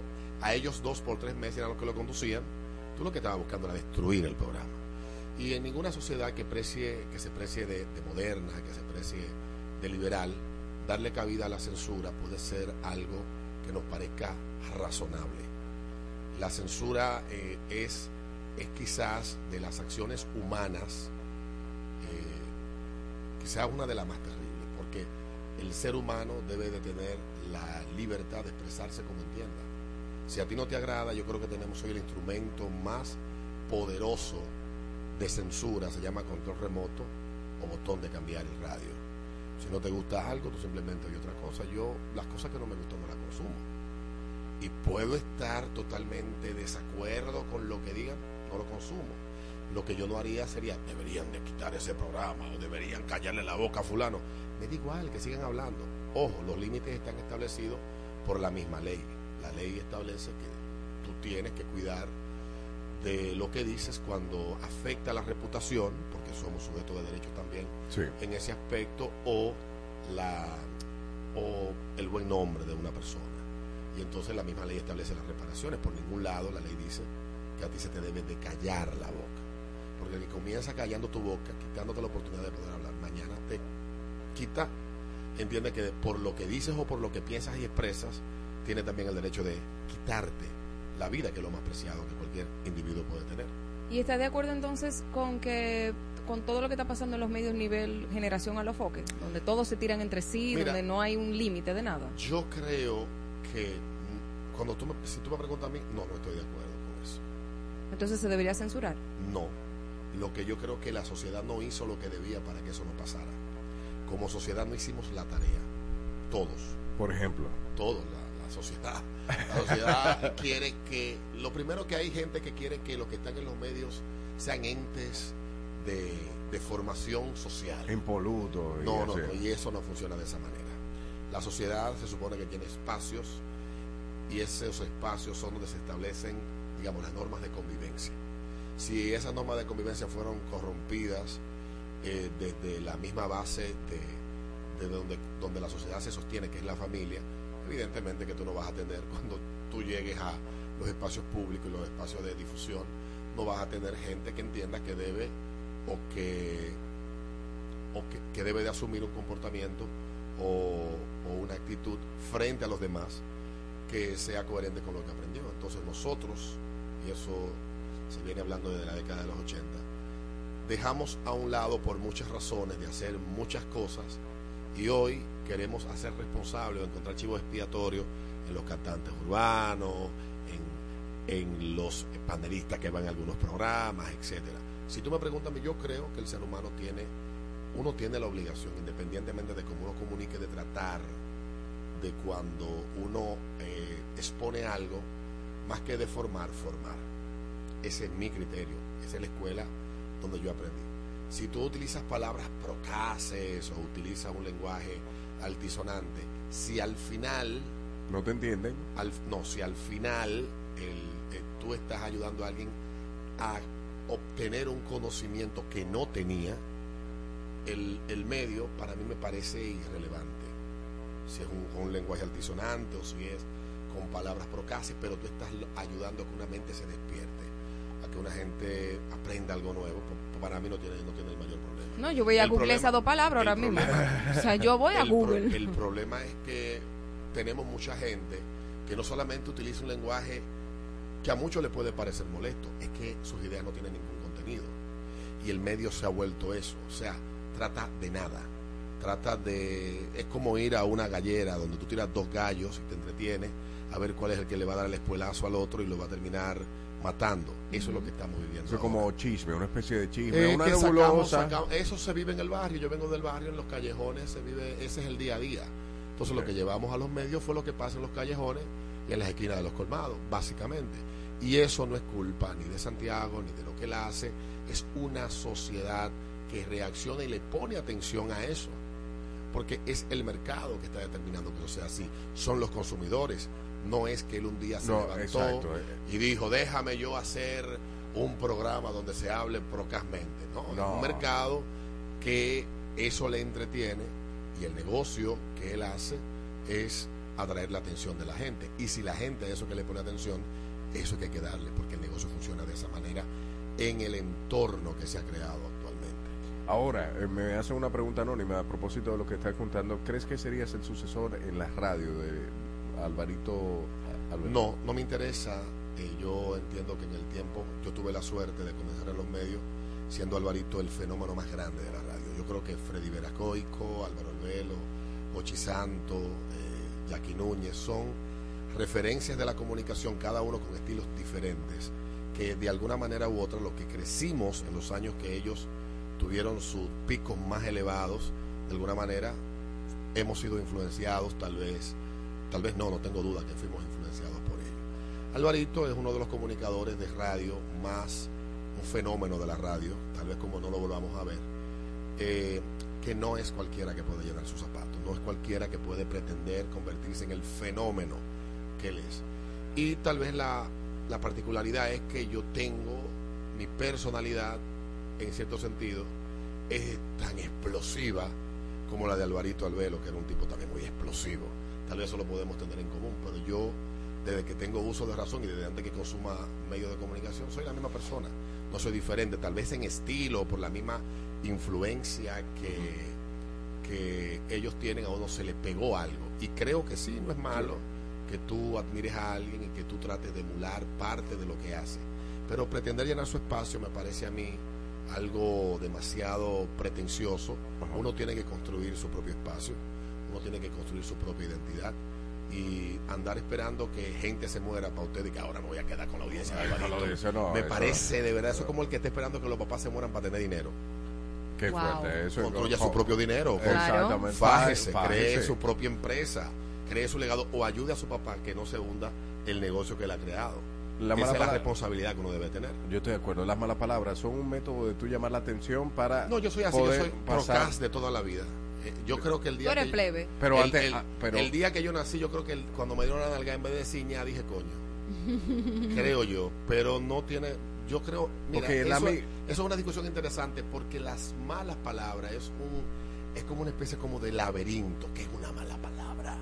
No, que no, es no. una mala palabra. Porque antes en España, por ejemplo, a los niños con síndrome de Down se referían a ellos en documentos oficiales que están en la porque los idiotas tienen que ser protegidos por las leyes y vaina. Después no, espérate, de verdad son idiotas. Es verdad, pero llamarlos idiotas no es como muy no es como muy, nice. Entonces, bueno, los anormales le pusieron luego en la década del 60. Álvaro, anormales. No, todos somos anormales porque todos somos diferentes.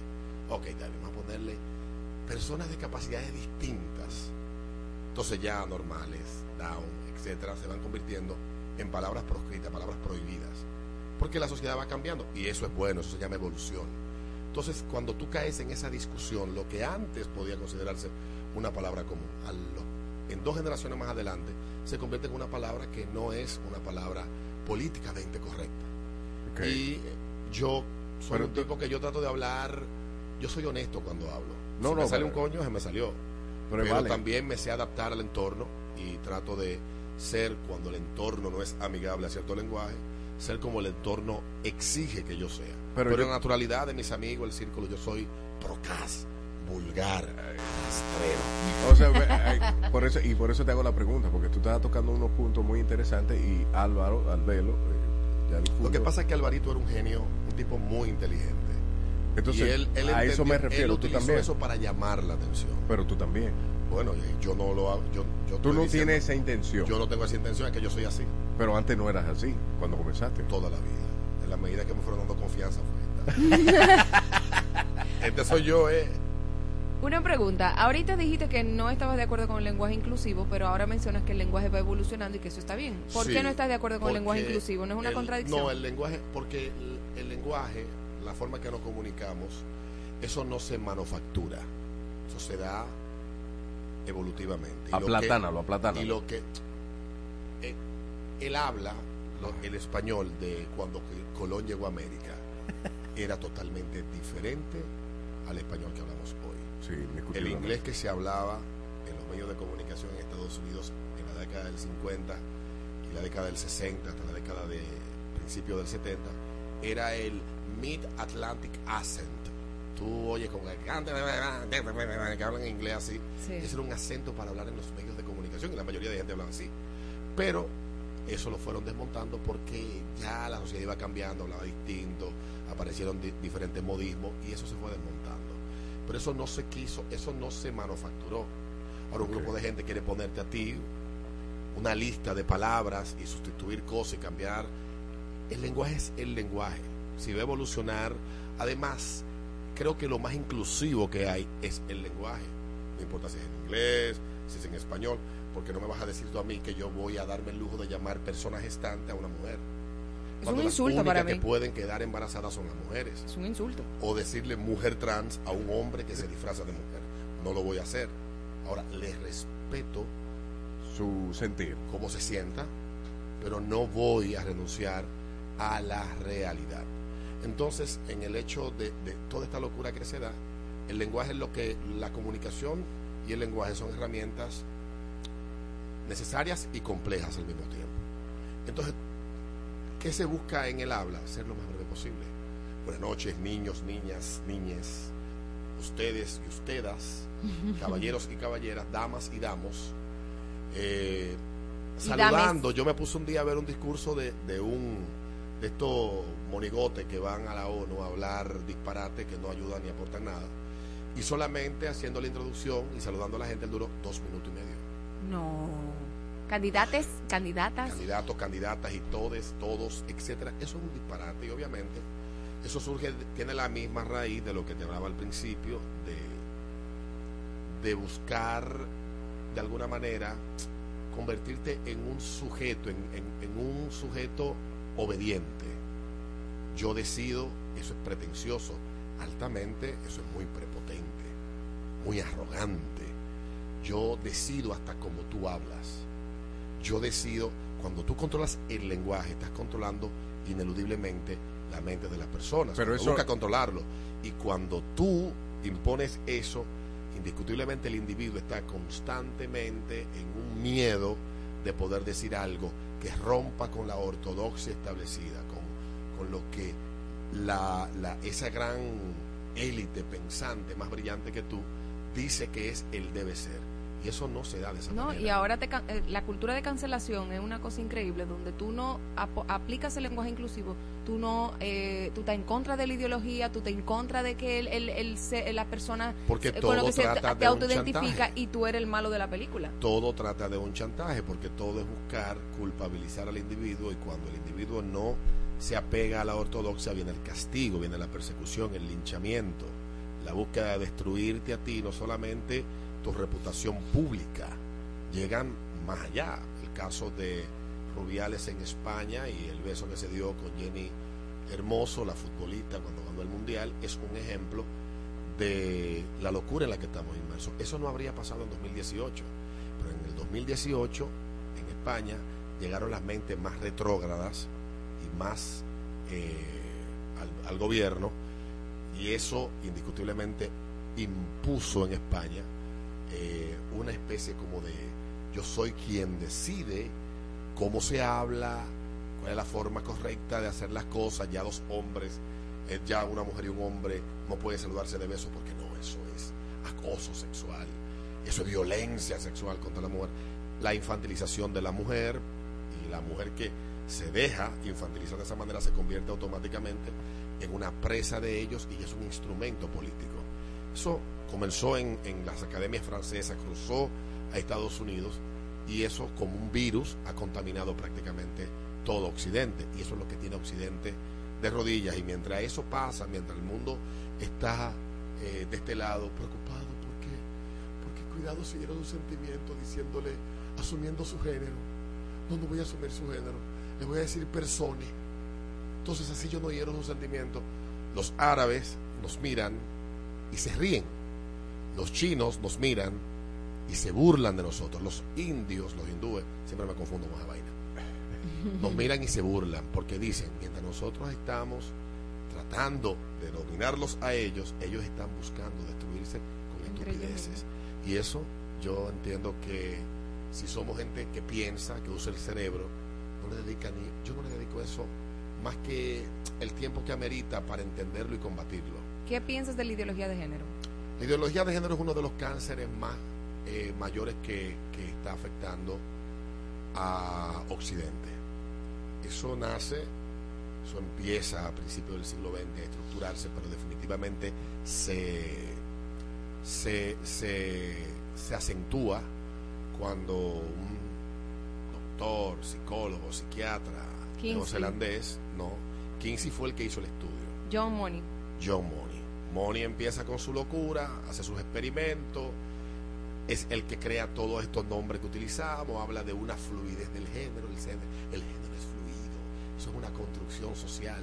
Tú eres, tú te vistes y actúas como actúas, no porque evolutivamente, eh, por lo menos en la actuación, eso pasó de esa manera, sino porque la sociedad te lo impuso. ¿Y cuál sociedad?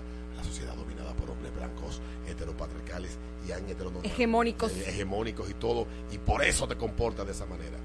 Entonces, eso empezaron a aparecer unos teóricos y empezaron a reunirse y en las academias que deberían de perder el financiamiento todas las que se dediquen a esa basura. Y empezaron a mucha gente, esto les resultó cómodo. Tal vez en momentos donde el mundo estaba ocupado de muchas otras cosas, esa gente tuvo el chance de estructurar un pensamiento lo suficientemente tóxico y lo, lo suficientemente sólido como para que sea difícil. Lo primero que te dicen es cuando tú planteas esto, la ideología de género no existe. Pero tú te vas a las teorías de ellos y se refieren a eso como ideología, no ideología, llaman Ident- teorías de género. E identidad de género. Sí, teorías de género, no se llama ideología, llaman teorías. Y están así en todos los tigres que son los que se han dedicado a esa vaina, así lo plantean. Y Pero- plantean cosas tan absurdas como, eh, como esa de que una mujer no es mujer porque nació mujer, sino porque la mujer en el proceso de la sociedad la van haciendo, la van, la meten en un molde y la sacan como si fuera una fábrica. La ideología de género es tóxica, nos deshumaniza, nos da, nos hace pensar a quienes acogemos todas esas cosas absurdas que el ser humano eh, que, que nos hace sentir, nos hace pensar que somos dioses. Y yo creo que el gran problema que tenemos ahora es que nunca antes en la historia el ser humano se ha sentido más tentado de ser Dios. Y asumamos que Dios se le atribuye el poder de estar en todas partes, de, de darnos libertad, pero al mismo tiempo castigo, etcétera, todas esas cosas. cosas. Y eh, se supone que Dios nos hizo a su imagen y semejanza, y eso es lo que estamos viendo, un proceso de reingeniería social y humana como tal vez no lo hemos visto antes. Ok, la pregunta del millón. Tú, eh, yo sigo tu trabajo, te he visto de cerca. eh, de hecho, leí un libro por ti, Las redes arden. Arden las redes de Juan Arden las Soto redes. Para entender el fenómeno que está pasando con la cancelación y con los linchamientos digitales, que es algo que, que parecía una etapa superada, pero estamos peor que en los juicios de Salem. Entonces, ¿qué tan real, partiendo de esa premisa, el tema de la implementación de la ideología de género, entendiendo que eh, un grupo pequeño puede utilizar un alto parlante muy grande, muy, muy, muy grande, y te da una percepción que no es realidad de algo que existe? Mira, yo creo que, te voy a poner un ejemplo, lo estamos viendo ahora.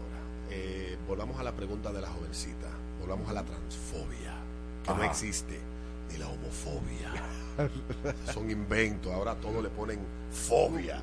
Que es un trastorno mental. Eh, eh, para decir que tú eres transfóbico, yo tengo que, tú tienes que ir a un que psiquiatra que, un te lo, que te no, lo y- diagnostique, la y el fobia. DSM no sé cuál, el 6, no sé DSM-5. cuál, el 5 que van por ahí ahora. Sí. Van por el 5. Bueno, yo he googleado mucho y no he encontrado, eh, no, no coincide el, el- el concepto aplicado en el terreno con la explicación, como tú lo acabas de hacer, en la teoría que plantean los que estudian el comportamiento humano, que son psicólogos, psiquiatras, científicas sociales, etcétera. El asunto es que, que, que en el caso de, de eso, eh, volviendo a lo de los, la- los, los trans, la disforia de género existe.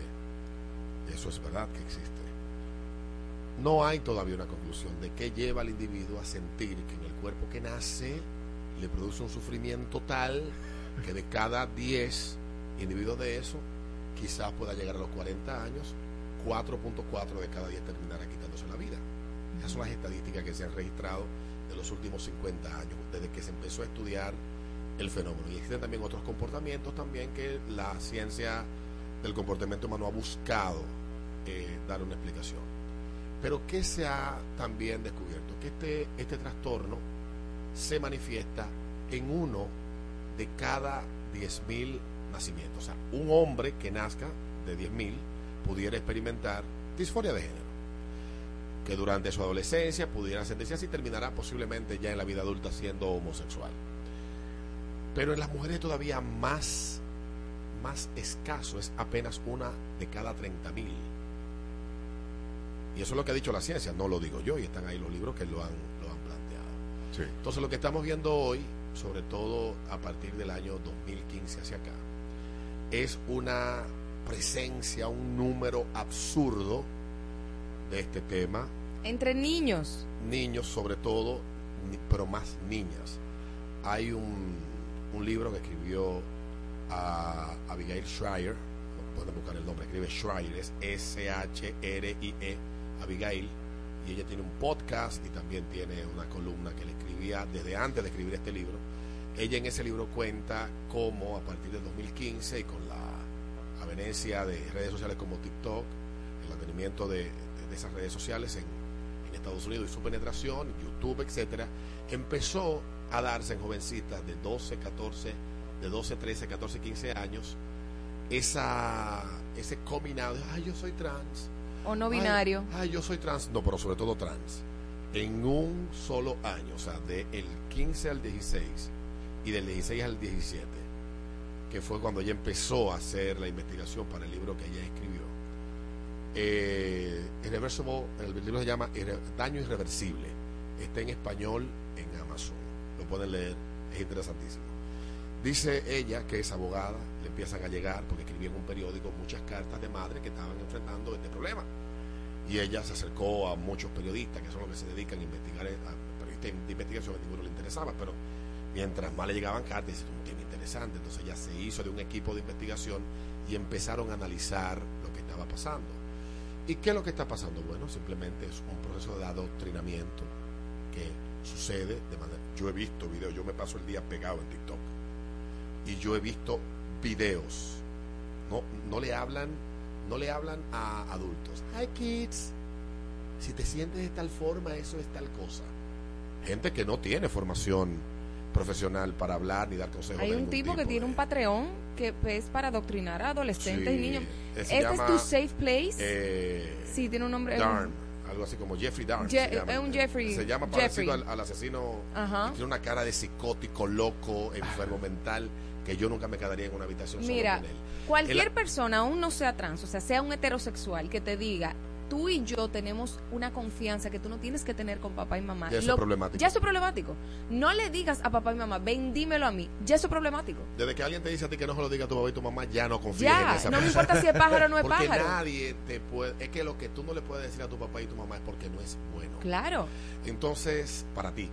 Entonces, en, en, en ese libro, ella explica este fenómeno que es raro, es sumamente pequeño, apenas 0.00020% de la población en general pudiera experimentar disforia y el porcentaje de gente que llega ya a pasar a un proceso de ir al médico, de, de tratar de readaptarse, de tratar de tener un cuerpo con el que se siente identificado, que no, que no sienta asco de sí mismo, que es lo que pasa en muchos casos, eh, es todavía inferior. Y tú ves eso sobre representado en los medios de comunicación, tú Celebrado y, alabado. y tú te preguntas, bueno, ayer eh, Dylan Mulvaney, que es un tipo que se ha hecho muy popular y que, ha- y que hizo perder a Budweiser eh, Billones. más de 5 mil millones de dólares en un lapso de tres meses, eh, fue reconocido por Atlantic, eh, la línea aérea Atlantic, Virgin Virgin, Atlantic. Virgin Atlantic, como la mujer del año. Fuck you. O sea, un hombre, Perdón. un hombre se No, no, ganó. no. O sea, las mujeres deberían de preocuparse porque los hombres le están quitando todo lo que ella le costó trabajo y tiempo construir, los espacios que le costó tiempo y trabajo eh, poder abrirse. Y bueno, el caso de Portugal y no recuerdo cuál otro país que también me han mandado tigres para allá pa- para Miss Universo y que cualquiera puede participar. Esto de esa locura. Yo no, yo creo que tal vez en ninguna época como ahora, independientemente de, Sin embargo, me da mucha De- risa, perdón, que Joe Biden sa- salió, creo que antes de ayer, de que cualquier eh, hombre que se identifique como tra- una mujer trans, igual va a ser, eh, eh, ¿cómo se llama?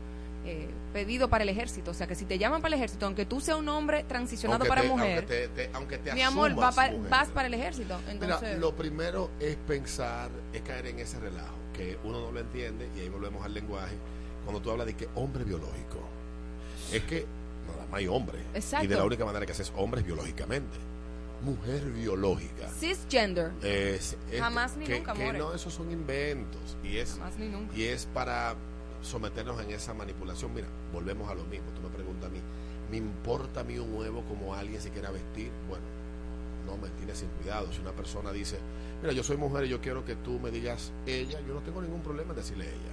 Y decirle, te llamas Lara, no tengo problema. Yo tengo que respetar la dignidad individual de cada quien, como yo tal vez busco que la mía se respete.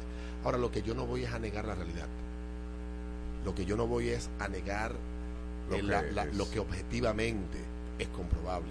No lo voy a hacer para que, no voy a andar en una delusión, en un sueño, eh, meterme en tu sueño colectivo. No, no, no, porque aquí no estamos fumando marihuana ni te de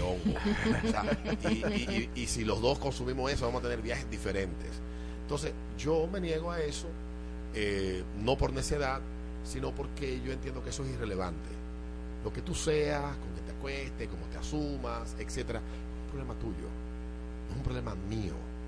Ahora, yo voy a defenderte independientemente de cómo, de cómo te sienta o cómo te asumas, voy a salir a pelear por ti allá afuera cuando quieran obligarte a hacer como otro desea. Porque tu libertad de ser y hacer lo que quieras, hay que respetarla, como yo también quiero que respeten la mía.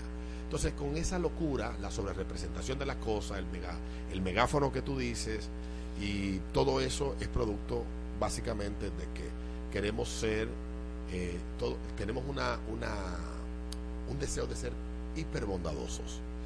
Yo soy bueno y yo no le puedo negar a nadie. Sí, voy a hablar con la E en todas las palabras al final, porque eso me hará ver como una persona empática.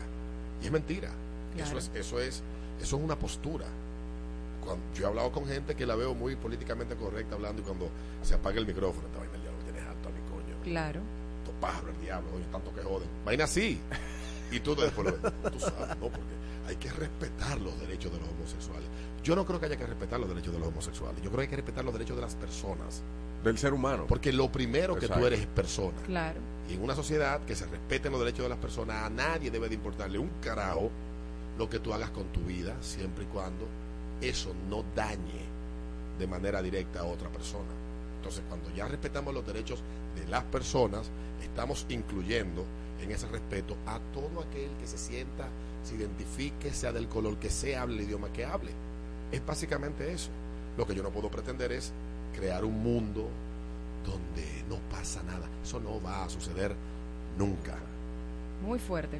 Bueno, muchísimas gracias, Alberto. Ya se nos termina el tiempo. Eh, eh, bastante interesante. Se supone que era como una entrevista más de ti, pero pudimos sacar muchísimo más conocimiento. Ah, gracias. No, ya de mí no hay tanto que sabemos. Yo lo digo todo en el ritmo de la mañana. Eh, sí. Entonces quería un, un carguito político para que tú agarrases con todo lo que está Depende. pasando ahora. De- no, depende. Oye, lo que sucede. En la Comisión de Espectáculo Público. yo- no, yo creo que eso hay que quitarlo, pero ningún político quiere tocar eso porque es un instrumento que utilizan a su favor. Pero yo, mira, a mí me gusta ser coherente. Yo soy muy crítico de los incompetentes, de la gente que asume posiciones que no tiene capacidades para resolver las cosas desde la que esas posiciones eh, tratan. Entonces yo, a menos que sea algo que tenga que ver con alguna competencia que yo tenga y que pueda ayudar a mejorar a partir de esas competencias que me puedan identificar, yo sí aceptaría que haya un trabajo de asistente, secretario personal, amante con un apartamento en Naco, cualquier cosa de esa yo la aceptaría en la política, pero si me que Alberto, mañana tú vas a ser ministro de Educación, hermano, hay que ser, hay que, hay que, el- la megalomanía no debe llevarnos a, a hacer pensar que tenemos las capacidades de poder sentarnos en un ministerio a manejar la vida de tres millones y pico de, De de- personas. de personas y entender que podemos saber y decidir desde ese asiento lo que es bueno para 3.5 millones de personas. Eso es muy complejo y tenemos mucha gente buena. El problema es que no tenemos un gobierno de los capaces, sino de los hábiles. O sea, gente habilidosa que se mete a la política para ocupar puestos y beneficiarse de ello. El día que pasemos a la meritocracia, como hay países que se han desarrollado en base a ese criterio, Singapur es un ejemplo de ello, aunque tiene te- temas que tú puedes criticar como el las libertades, pero el día que pongamos en el centro, La cuando vayamos a elegir a alguien, coño, tiene mérito, tiene las competencias, más allá del marketing. El tipo ha probado que sus ideas son las que necesitamos en este momento. Bueno, cuando decidamos así, pues posiblemente el país despegue como un avión que va a emprender un viaje transatlántico. Buenísimo. Alberto, te queremos, eres admirado. Gracias. El paraíso es tuyo siempre y por siempre. Amén. Dios te oiga. Esta es la música de XFM que escuchas en todas partes.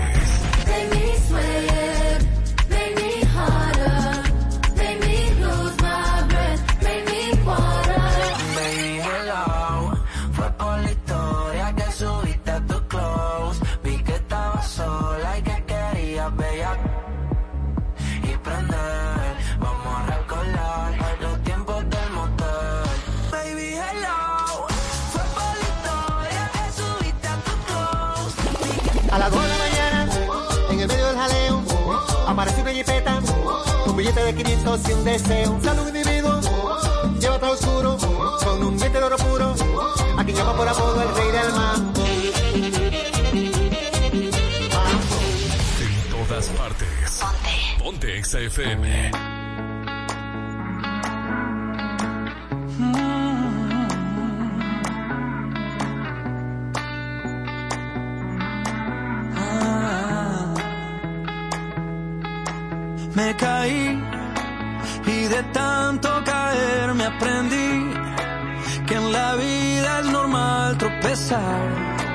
Que no siempre se puede ganar. Oh no, y es así. Aprendemos por amar y sufrir pero me levanté y no le pienso bajar y conté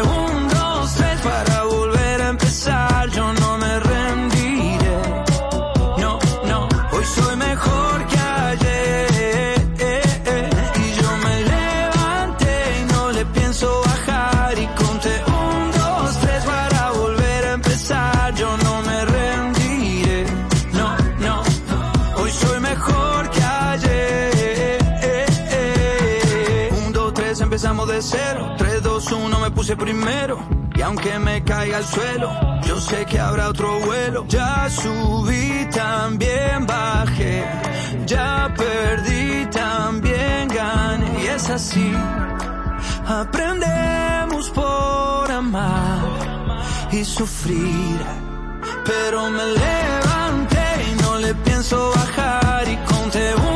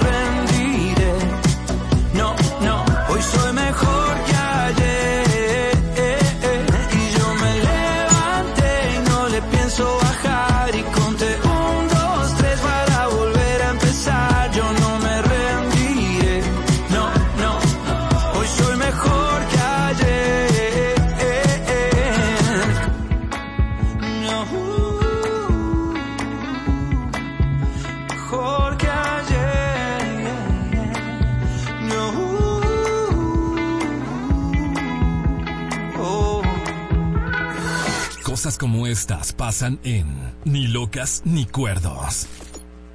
Vamos a hablar de gusto. Cosas que dan gusto. Cosas que dan gusto, señores. No hay una cosa que dé más Ay. gusto para este ser de luz que la casa te limpia.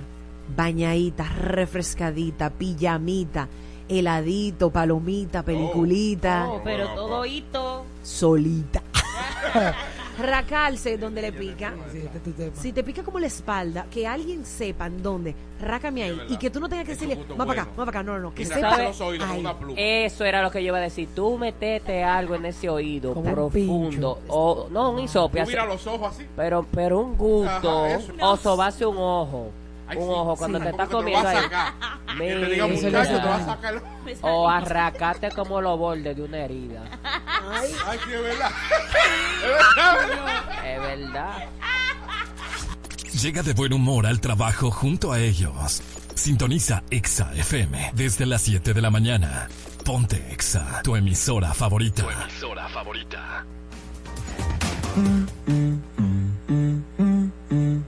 That's the motto. Throw back with no chaser, with no trouble. Baby, let's make some bubbles. Puffing on that gelato. Wanna be seeing double.